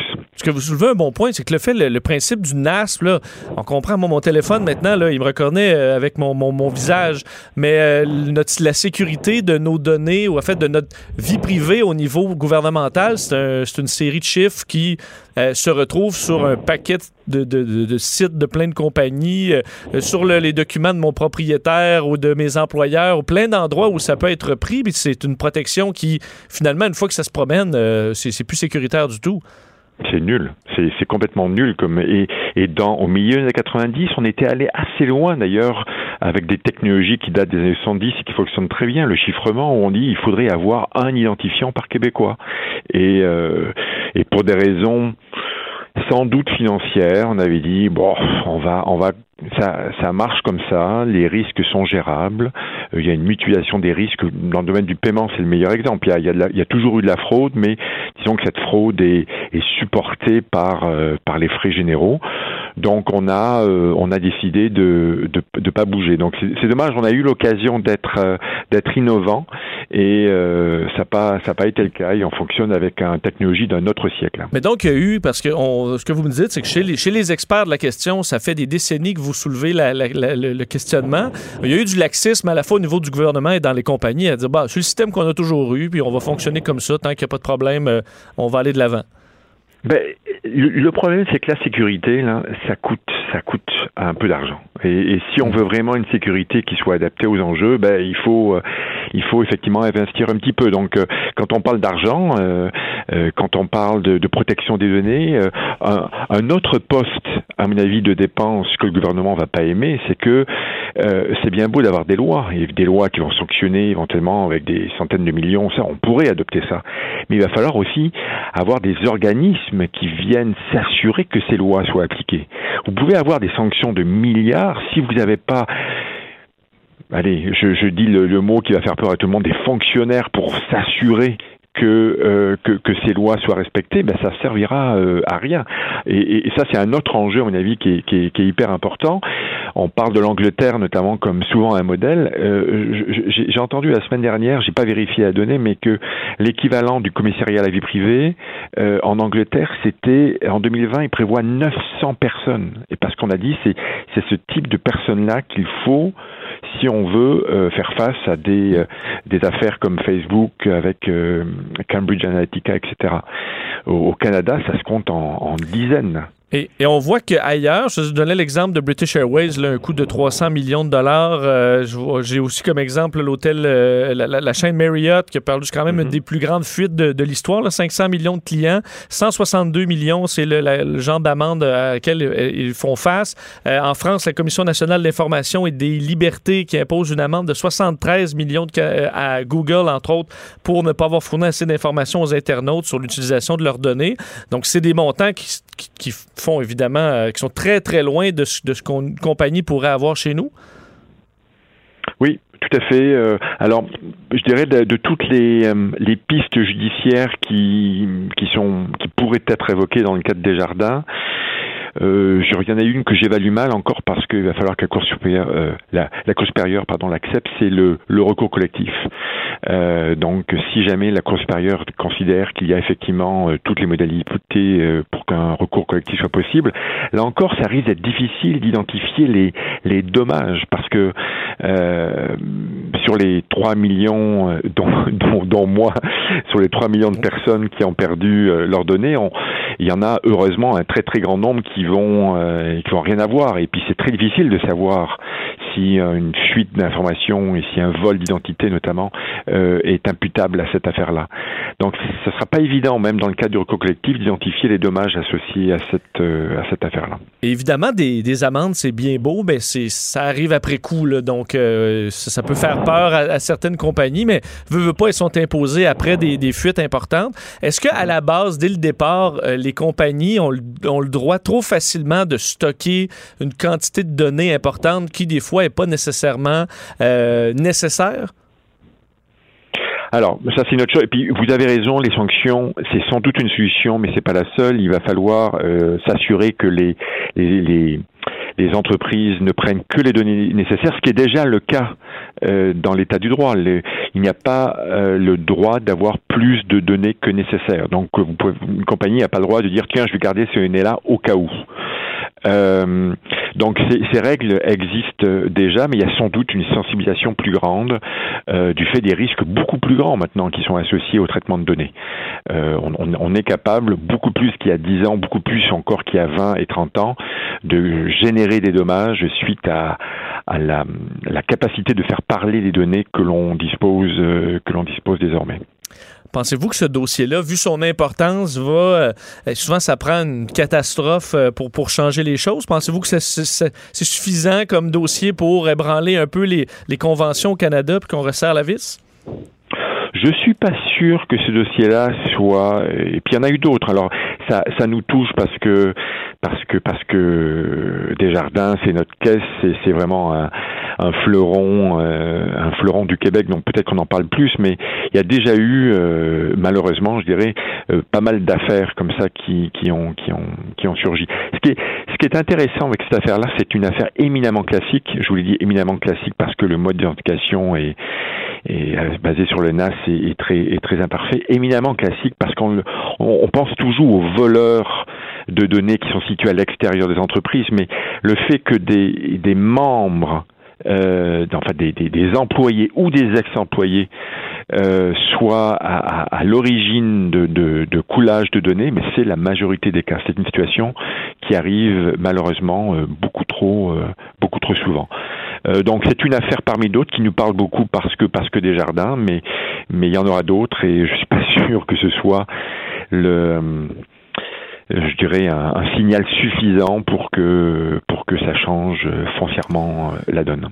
M. Gautret, pendant que vous êtes là, je veux euh, prendre quelques minutes pour euh, couvrir un autre dossier euh, des, derniers jours concernant le monde, le monde électronique. C'est l'utilisation dans les, dans les tribunaux de plus en plus régulière de ce qu'on appelle des preuves électroniques. Donc, des, mhm. des, preuves dans un procès, mais qui, qui proviennent d'ordinateurs, de téléphones cellulaires et, et, autres, qui soulèvent certains questionnements, à savoir est-ce que c'est quelque chose qui comprend un peu, disons, on semble que lorsque ça vient d'un ordinateur, on dirait qu'on se pose peut-être moins moins de questions. On, présente ça en preuve alors que c'est plus facilement traficable.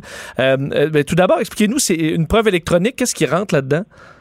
C'est tout, c'est tout, tout, tout vous pouvez avoir une capture d'écran qui a été faite sur un téléphone cellulaire, euh, vous pouvez avoir un fichier HTML, vous pouvez avoir des courriels. Il y a, il y a, plus maintenant un, une affaire en justice où il n'y a pas des, parfois des centaines de courriels à mettre en preuve. Donc, et puis c'est ça la difficulté, c'est qu'avant le papier, là, il y avait un support papier. Maintenant, on a des dizaines de formats possibles, HTML, euh, du vidéo, de l'audio, euh, beaucoup de fichiers audio qui sont déposés en preuve. Maintenant, tout le monde a un téléphone et peut enregistrer au détriment d'une personne euh, la voix, la voix d'autrui. Donc, c'est toute cette multiplicité de preuves auxquelles les juges, pour être tout à fait honnête, sont un peu dépassés parce qu'ils sont, ils sont pas habitués. Ils sont pas habitués. Puis quand on leur dit, comme vous venez de le dire, qu'une preuve HTML, ça se trafique euh, très facilement, et eh bien là, ils sont un peu décontenancés parce que parce que euh, ils voient ça imprimé sur un papier, ils ont l'impression de croire que on peut euh, on peut en tenir compte. Donc il y a, y a un, on est face à une, à une révolution numérique et qui qui va prendre et qui prend forcément, puis c'est dans la normalité des choses, ben des des années, peut-être des décennies pour pour s'habituer à appréhender ces, ces, nouvelles preuves. Parce que je comprends que dans les tribunaux, euh, depuis des années, des experts en euh, papier trafiqué, ou si on a un passeport, évidemment, qui est trafiqué, c'est, on est capable d'aller analyser tout ça, ou dans les caractères, est-ce qu'il y a quelque chose qui a été collé, ou, euh, tandis que, vous le dites, il y a une, tonne de supports, ou là, dans l'audio, il ben, faut trouver une expertise capable de dire est-ce que ce mot-là a été trafiqué, après ça, sur des courriels, sur des... Et là, ça ça demande euh, toute une autre expertise. Je suppose dans certains cas, même le meilleur expert peut pas le dire si ça a été trafiqué ou pas. Ben c'est ça, ça, requiert presque systématiquement le recours à un expert et même des fois, exactement, vous le dites, l'expert est pas tout à fait, ou même tout simplement l'expert a du mal à, à dire sa vérité à un juge qui euh, qui n'est que juriste. Il y, a deux décisions notamment assez intéressantes, une au Québec et une en Ontario, où les juges de manière assez candide disent ben je comprends pas. Il y a, y a, y a, y a un, policier, dans les, dans les affaires criminelles, il y a des policiers, un expert euh, pour la police qui explique comment le fichier s'est rendu devant le juge. Et euh, dans deux décisions, encore une fois de manière très candide, le juge dit j'arrive pas à, à, à comprendre ce qu'on m'explique. Parce que c'est technique, parce que c'est compliqué. Euh, je voyais des, des, exemples, par exemple, sur la triangulation là, pour repérer un suspect avec son téléphone ou même avec un GPS. C'est des équipements qui sont quand même très complexes. Ou veut, pas, puis on le mm-hmm. sait avec un GPS, là, des fois, on n'est pas exactement dessus. Et euh, je suppose que là, dans des cas euh, très, très sévères comme un cas de meurtre, ben, il faut être très précis. Puis dans ce cas-là, on peut prendre une donnée puis se rendre compte que, ouais, finalement, comment savoir à quel point c'est à cette heure-là, la triangulation s'est bien faite ou les satellites, dans le cas d'un GPS, étaient avait pas un certain décalage. Et là, on entre dans, quelque chose qui est extrêmement technique c'est un exemple, puis c'est un exemple d'autant plus frappant dans le domaine criminel où, vous le savez, le, le, standard de preuve est, beaucoup plus élevé. Euh, c'est hors de tout doute. Euh, donc forcément, il faut avoir une assurance assez bonne que la preuve qui est présentée généralement par la police ben, soit de, qualité supérieure, soit de, soit de bonne qualité. Et, dans, dans des affaires comme cette technologie-là, effectivement, c'est pas toujours facile d'expliquer aux juges euh, le, ce, si cette qualité, justement, si cette, cette qualité de preuve est suffisante. Est-ce que quand même, en général, vu la, la, technologie a amélioré beaucoup la, la façon de faire, les, la, disons à quel point une preuve est forte, est-ce que c'est plus une transition et une fois qu'on qu'on comprendra bien comment ces outils-là fonctionnent, on peut s'attendre à ce que ça, euh, ça soit ce qui est plus précis, en fait? Ah, tout à fait. Mais écoutez, étant donné les caractères éminemment intrusifs des, des, des technologies, euh, on est capable de retracer euh, maintenant euh, des personnes, des, des criminels qu'on n'était pas capable de retracer il y, a, il y a 30 ans. Parce que les technologies laissent énormément de traces.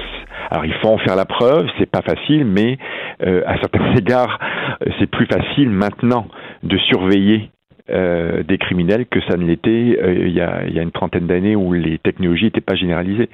Donc c'est, vous savez, les technologies c'est toujours un jeu de chasse et à la souris.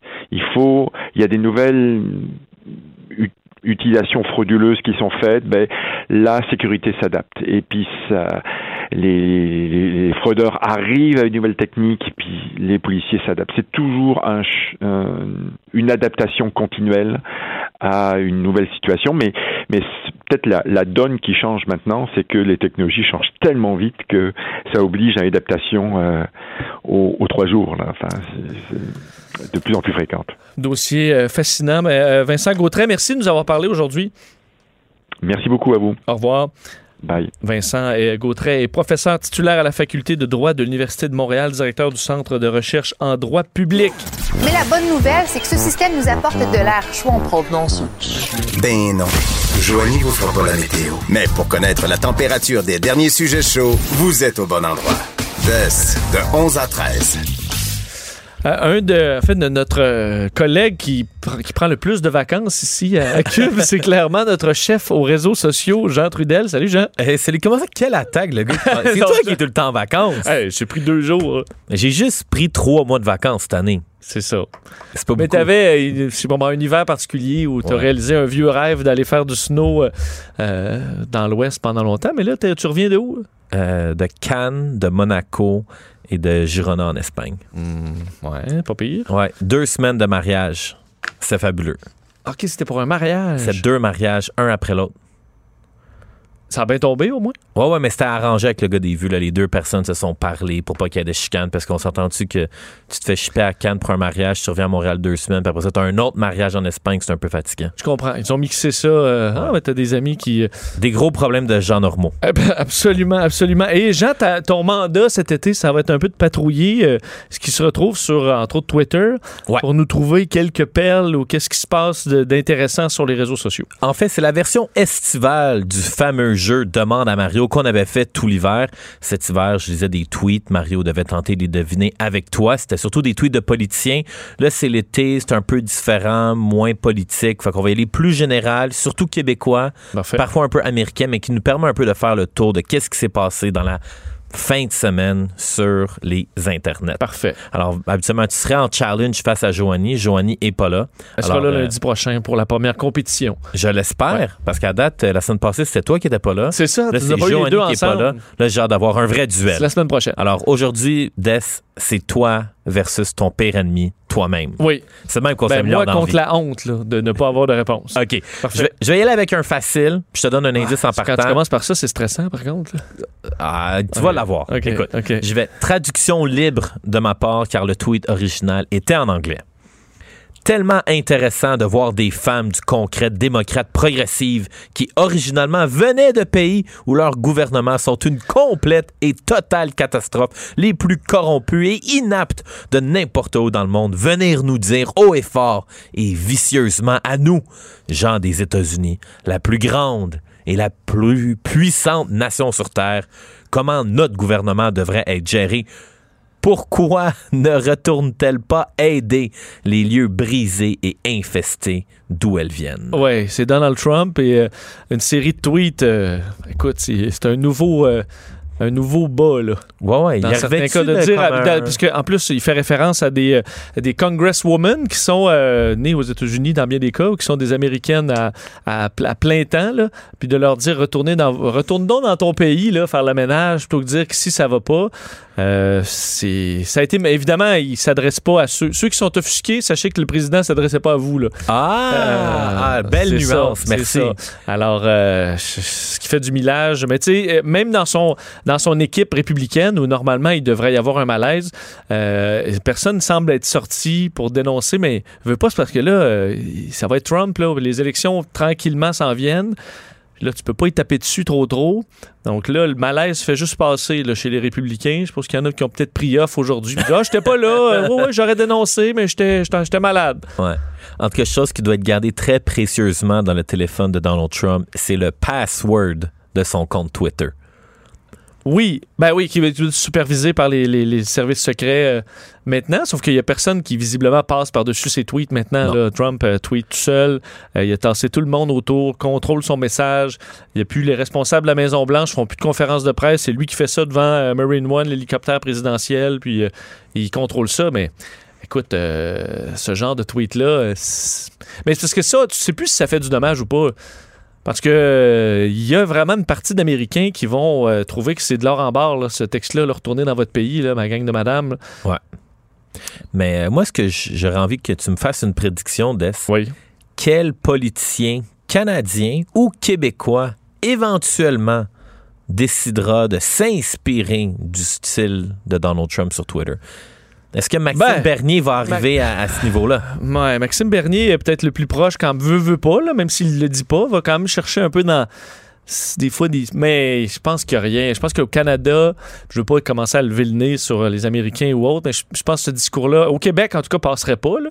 Parce Ouais. qu'on a quand même le scandale facile là, chez nous.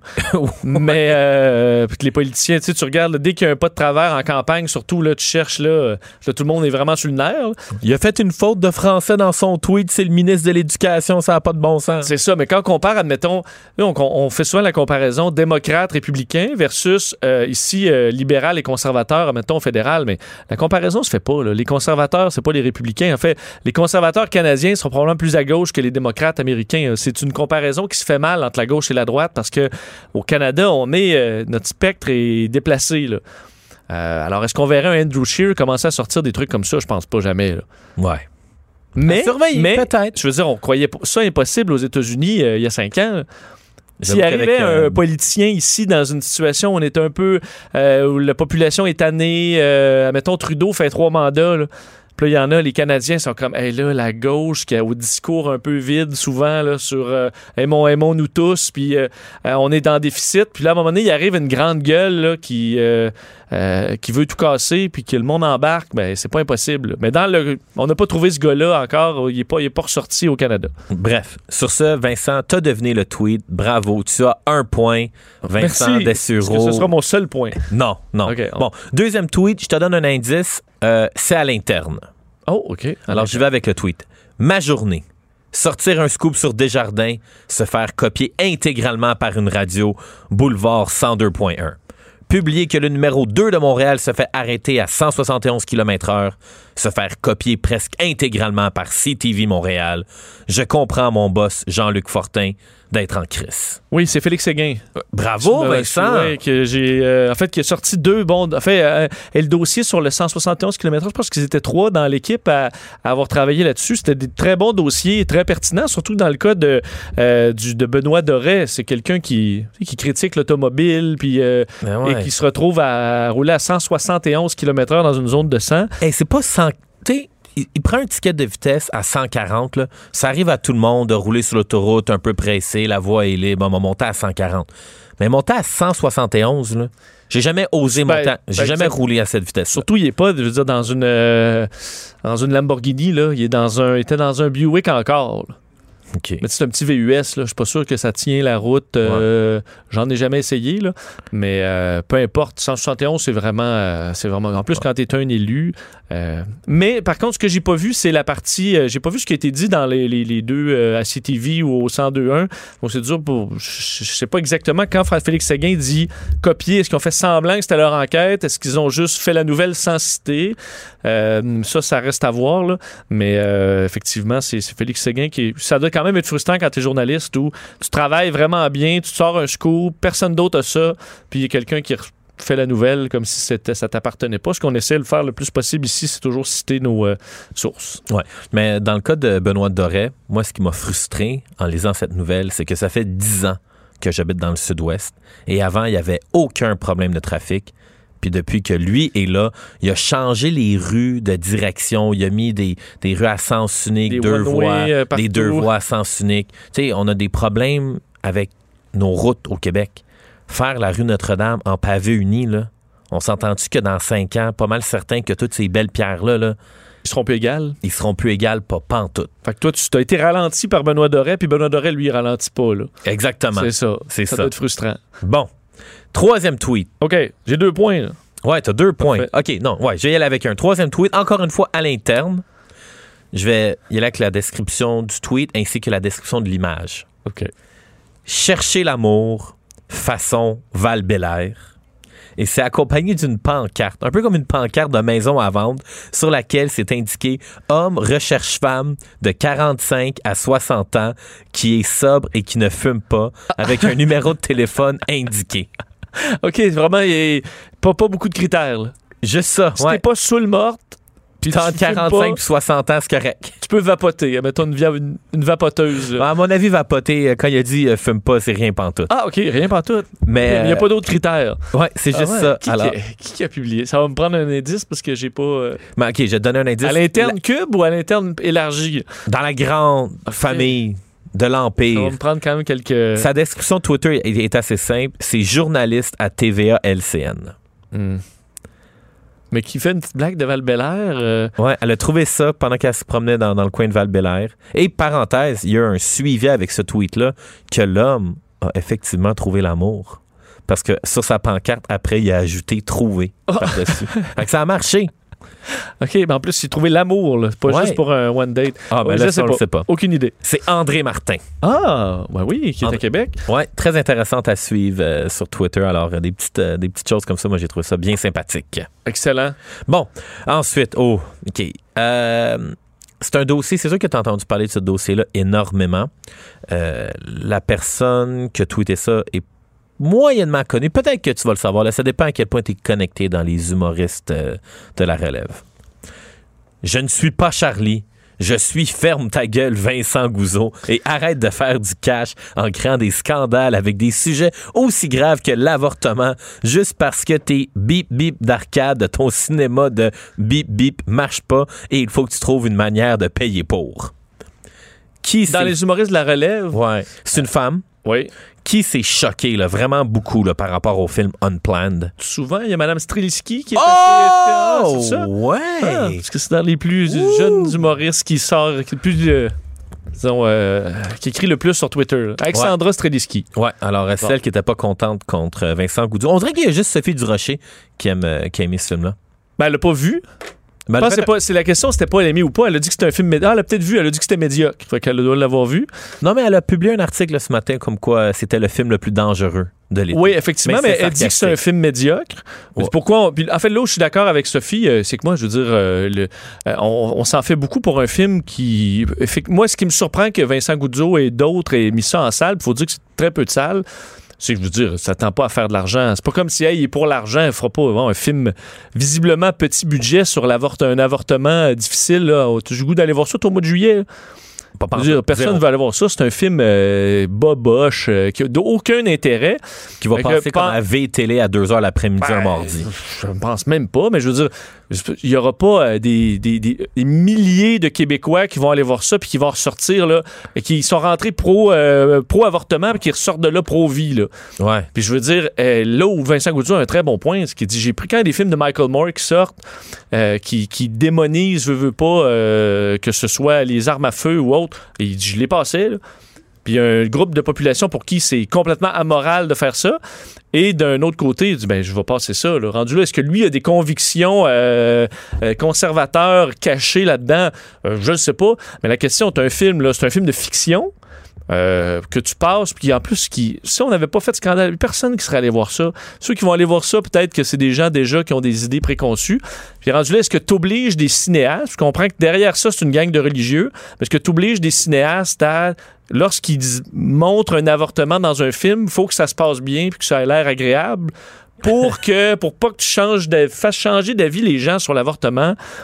Puis je pense qu'au Canada, là, on n'est même pas proche d'avoir de revenir sur un débat là-dessus. Là, c'est, c'est quelque chose qui, qui, qui, qui, dans ma tête, est assez ancré. Dans l'opinion publique, euh, on veut pas reculer là-dessus.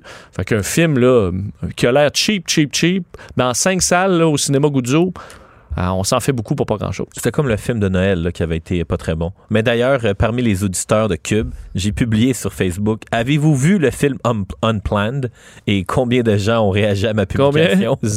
Deux. Deux? Ah, bon. Donc Ben, en deux fait, employés de euh, Cube. Un des exemples que je donnais, c'est, tu sais, sur la, on dit sur les religieux, là, mais on passe bien, La Passion du Christ, là, ça a passé dans tous les, les cinémas euh, du Québec qui nous donne l'histoire de Jésus. Euh, euh, est-ce que cette histoire-là est vraie? Est-ce que c'est bidon? Est-ce que c'est... Bon, les films sur l'Arche de Noé, là, va dire, euh, rentrer euh, une girafe, euh, puis tous les animaux du monde dans un bateau en bois, c'est- dans ma tête, ça fait pas de sens. Fait que pourquoi ça, on a le droit de le passer au cinéma alors que c'est dans ma tête des, des contes de fées pour adultes? Euh, ben, c'est le même débat, là. Bon, voilà. Bon c'est mon idée. Merci. Ben, merci, Vincent. euh, JT. Ça fait J'ai plaisir. eu combien de points, là? Trois? Trois. Ah, ben, c'est 3 sur 4. Très fier de J'aurais toi. battu Joanie, je pense. Ah, c'est certain. On va voir lundi, lundi prochain, par contre. Parce que là, elle n'est pas là pour se défendre. Merci, Jean. On s'en parle lundi. Salut. On revient. Jusqu'à 13. Vous écoutez DES de 11 à 13 avec Vincent Dessureau et Joanny Gontier. On a parlé de technologie un peu plus tôt avec les, euh, bon, les, les compagnies. Est-ce qu'ils gardent nos données électroniques de façon euh, responsable? On se rend compte que, ben non, euh, en général, euh, on prend peut-être pas ça assez au sérieux avec tout ce qui, tout ce qui se passe. Et sur les géants du web, on a un questionnement, enfin, on a beaucoup de questionnements autour des géants du web. Entre autres, on peut les nommer les GAFA, le Google, Amazon, Facebook, Apple, les géants. Est-ce qu'ils sont capables, d'un, de s'auto-réguler? Euh, visiblement pas. Entre autres, sur l'utilisation de nos données personnelles. Le pouvoir politique semble pas euh, emboîter le pas très vite. Et euh, au niveau de la taxation et de payer leur dû au gouvernement, comme nous, là, qui travaillent quand même très fort pour gagner notre vie et qui payons ben, des impôts en masse, on se retrouve avec des géants, dans certains cas, qui en paient très peu et qui sont capables, étant des géants mondiaux, ben, de, de, de, payer pratiquement rien des parce qu'ils peuvent mettre leurs sièges sociaux où ils, veulent, euh, s'entendre avec des villes parce qu'évidemment, ça vient avec plein d'emplois pour pouvoir être reçus comme des rois. Euh, une situation donc un peu, un peu particulière. Et euh, euh, entre autres en France, les députés français qui euh, demandent à ces géants de payer une nouvelle taxe de 3 sur le chiffre d'affaires associé à certaines de leurs activités. Le problème, c'est que la France semble faire cavalier seul là-dedans et peu d'autres pays européens veulent embarquer euh, là-dedans pour un paquet de raisons. Euh, et pour parler de ce, de ce dossier-là, parce qu'il a écrit un article très intéressant dans le Journal de Montréal, Journal de Québec sur le dossier, on rejoint le chroniqueur argent au Journal de Montréal, Journal de Québec, professeur au département des sciences économiques à l'École des sciences de la gestion, Jean-Denis Garon. Bonjour Jean-Denis. Salut, comment ça va? Ça va très bien. Euh, et bon, c'est le, le- le GAFA, là, donc Google, Amazon, Facebook et Apple, les géants, euh, qui, qui paient visiblement pas beaucoup un peu partout où ils passent à travers le monde. Oui, ben exactement. Le premier constat, c'est que d'abord, ces entreprises-là, puis soit dit en passant, comme n'importe quelles entreprises, grandes entreprises qui ont des actionnaires, qui veulent maximiser leurs profits, ces entreprises-là payent aussi peu d'impôts que possible. On peut pas nécessairement leur en vouloir. hein. Ils Ça, feront pas de cadeaux euh, pour le fun. là. Je comprends qu'ils diront pas on va payer tant d'impôts juste pour le plaisir parce que c'est pas parce qu'on est forcé. là. Non, la grosse question, par exemple, ça vient, comme je te disais, mon deuxième constat, c'est qu'il ne faut pas que nos gouvernements non plus leur fassent des cadeaux. Et, là, et- et- et ce qu'on réalise, c'est que c'est de- c'est très, très difficile d'atteindre un consensus politique pour traiter là, de façon efficace fiscalement ces entreprises-là et aller, euh, aller les taxer correctement. Est-ce que c'est possible de, de le faire dans la mesure où, bon, le- le- l'exemple qu'on a présentement, euh, c'est la France qui veut, euh, bon, qui, qui, arrive avec cette taxe-là. Mais quand est venu le temps de lever la main à l'Union européenne pour dire, bon, qui embarque ici, ben, il n'y avait pas beaucoup de mains levées.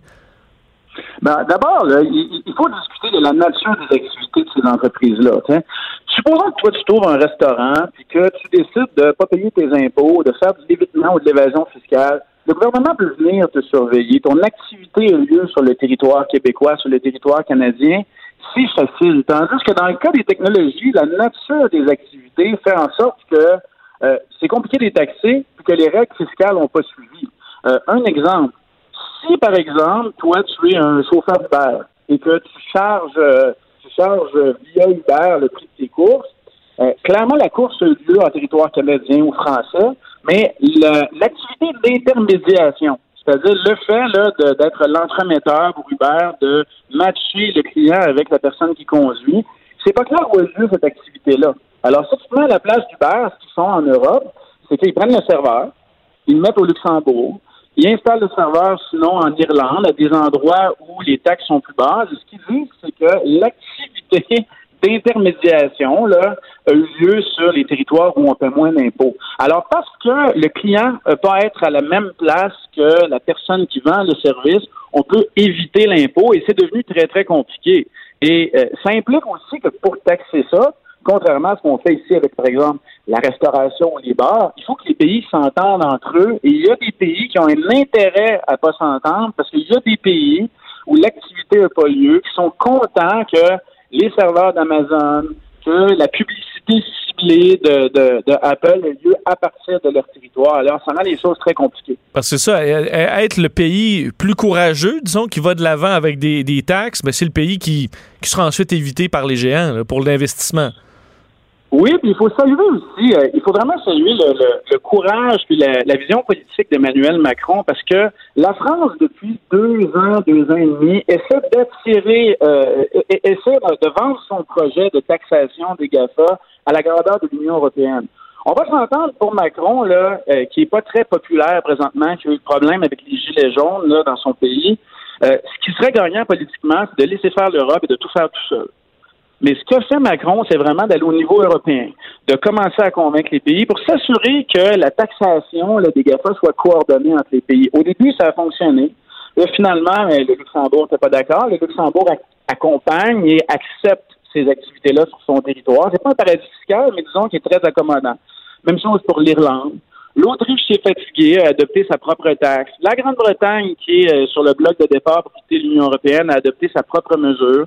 La France s'est fatiguée, a décidé sur certaines activités bien ciblées de taxer 3% du chiffre d'affaires sur son propre calcul de ce que les GAFA font comme chiffre d'affaires en France. Puis si tu veux des chiffres, là, euh, l'année en 2017, selon ce que déclarent ces quatre entreprises-là, Google, Apple, Facebook, Amazon, 47 millions 47 millions d'impôts ont été payés au fisc français. 47 millions. Si tu regardes le chiffre d'affaires de ces entreprises-là, il faut, bien se tenir sur nos chaises. Google a fait 325 millions de chiffre d'affaires en France. Hmm. Apple a fait 800 millions de chiffre d'affaires. Amazon a fait 380 millions. Facebook, 55 millions de chiffre d'affaires. Et toutes ces entreprises-là, ensemble, ont à peine payé euh, quelques pinottes en impôts. Alors là, la France, avec sa nouvelle taxe, j'espère récolter 600 millions de nouveaux revenus. Euh, le Canada, souvent, bon, on se vante d'être un pays, euh, pays moderne, à l'avant-garde, puis à ce niveau-là, puis c'est sur plein de niveaux, au niveau de la protection des données ou autre, on dirait qu'on n'est pas là pantoute. Est-ce que c'est le cas dans le monde fiscal aussi? Ben, il y, a ce qu'on voit et ce qu'on voit pas. c'est sûr que le Canada, présentement, c'est pas un des pays qui se bat le plus fort pour harmoniser les règles fiscales. Euh, puis pour s'assurer qu'on taxe ces entreprises-là correctement. Les experts aussi évaluent que nos pertes fiscales qui sont liées à ces entreprises-là sont euh, légèrement moindres euh, à ce qu'on voit en France. Et effectivement, le Canada, c'est pas un grand leader. Maintenant, au niveau de l'OCDE, il y a des négociations qui ont lieu. Il y a un accord de principe qui a eu lieu pour améliorer la taxation des GAFA. Mais l'accord n'est pas encore, disons qu'on est loin de la coupe aux lèvres, qu'on n'a pas atteint un accord final. Euh, pour progresser, il faut que les États-Unis arrêtent de se bloquer, que les États-Unis décident d'emboîter le pas, et c'est tranquillement en train d'arriver. Alors, il y a plusieurs pays qui, disons, euh, sont pas en tête de file pour convaincre le reste de la communauté internationale d'agir. Euh, plusieurs pays asiatiques qui bénéficient de ces activités-là européens. Le Canada, on n'est pas le leader. On a aussi un très mauvais historique, si tu veux, à, faire respecter nos propres lois fiscales. Quand tu penseras à Uber, ce qui est arrivé à Uber, hmm. Euh, ce qui est arrivé avec Netflix, euh, on, ne serait-ce que pour faire euh, appliquer notre propre TPS, on a un peu, disons, on a un peu fait rire de nous. Mais donc, mais peut-être que dans les coulisses, le Canada agit davantage, mais c'est clair que pour monsieur, madame, tout le monde, on n'est pas libre.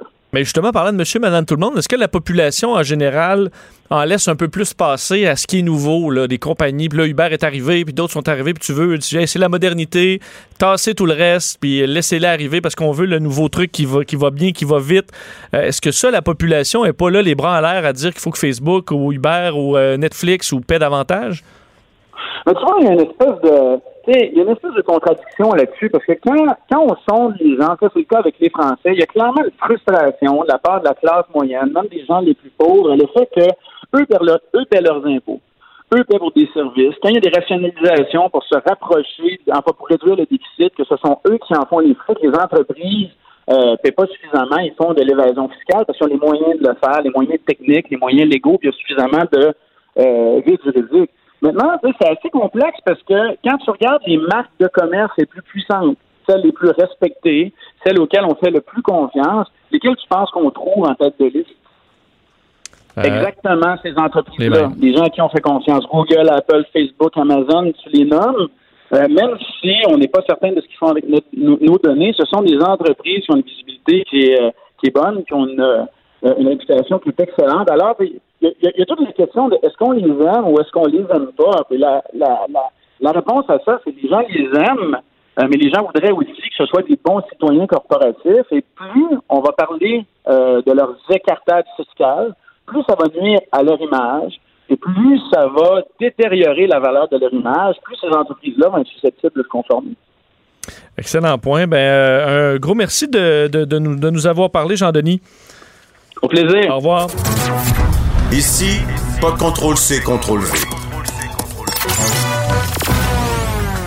On laisse les autres se copier entre eux. Jusqu'à 13. Vous écoutez DES de 11 à 13. Le buzz de Vincent Dessureau.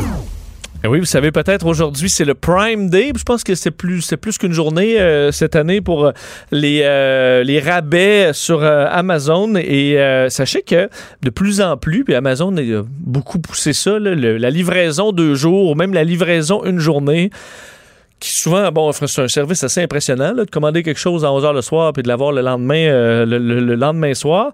Mais ça a un coût, euh, un coût environnemental assez important. Là, j'entends, tu bon, l'environnement. Ben oui, c'est parce que, euh, d'ailleurs, c'est un dossier de CNN ce matin que j'ai trouvé très intéressant parce que eux expliquent la différence entre un shipping, donc le- l'envoi normal, traditionnel avant qui prenait, je sais pas, une semaine ou euh, dix jours, Lors, plus on raccourcit ça, plus l'empreinte écologique est décuplée.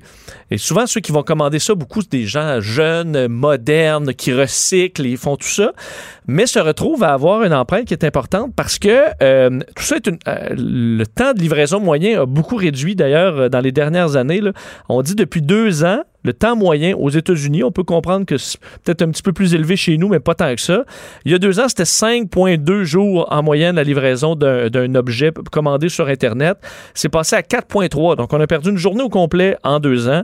Et Amazon, eux, sont rendus à 3,2 jours euh, en moyenne. Alors, c'est très, très rapide. Le problème, c'est que il n'y a rien de plus efficace que euh, un camion bien plein qui fait une grosse run de lait. là. Et ça, c'est ce qu'on voit de moins en moins. Vous voyez, toutes sortes de. Si vous commandez beaucoup, là, vous allez voir toutes sortes de petites compagnies euh, qui vous livrent ça dans des même des voitures à la limite ou des petits camions parce que vous avez pris la livraison une journée. Euh, et ça fait que au lieu d'avoir un transport d'un camion bien plein de colis euh, qui fait sa, sa livraison une porte après l'autre, ben vous avez plein de petits véhicules qui font quelques livraisons et là qui se promènent dans toute la ville. Alors vous n'avez pas un chemin qui est super efficace, comme par exemple, on peut très bien comparer ça au, euh, vidange.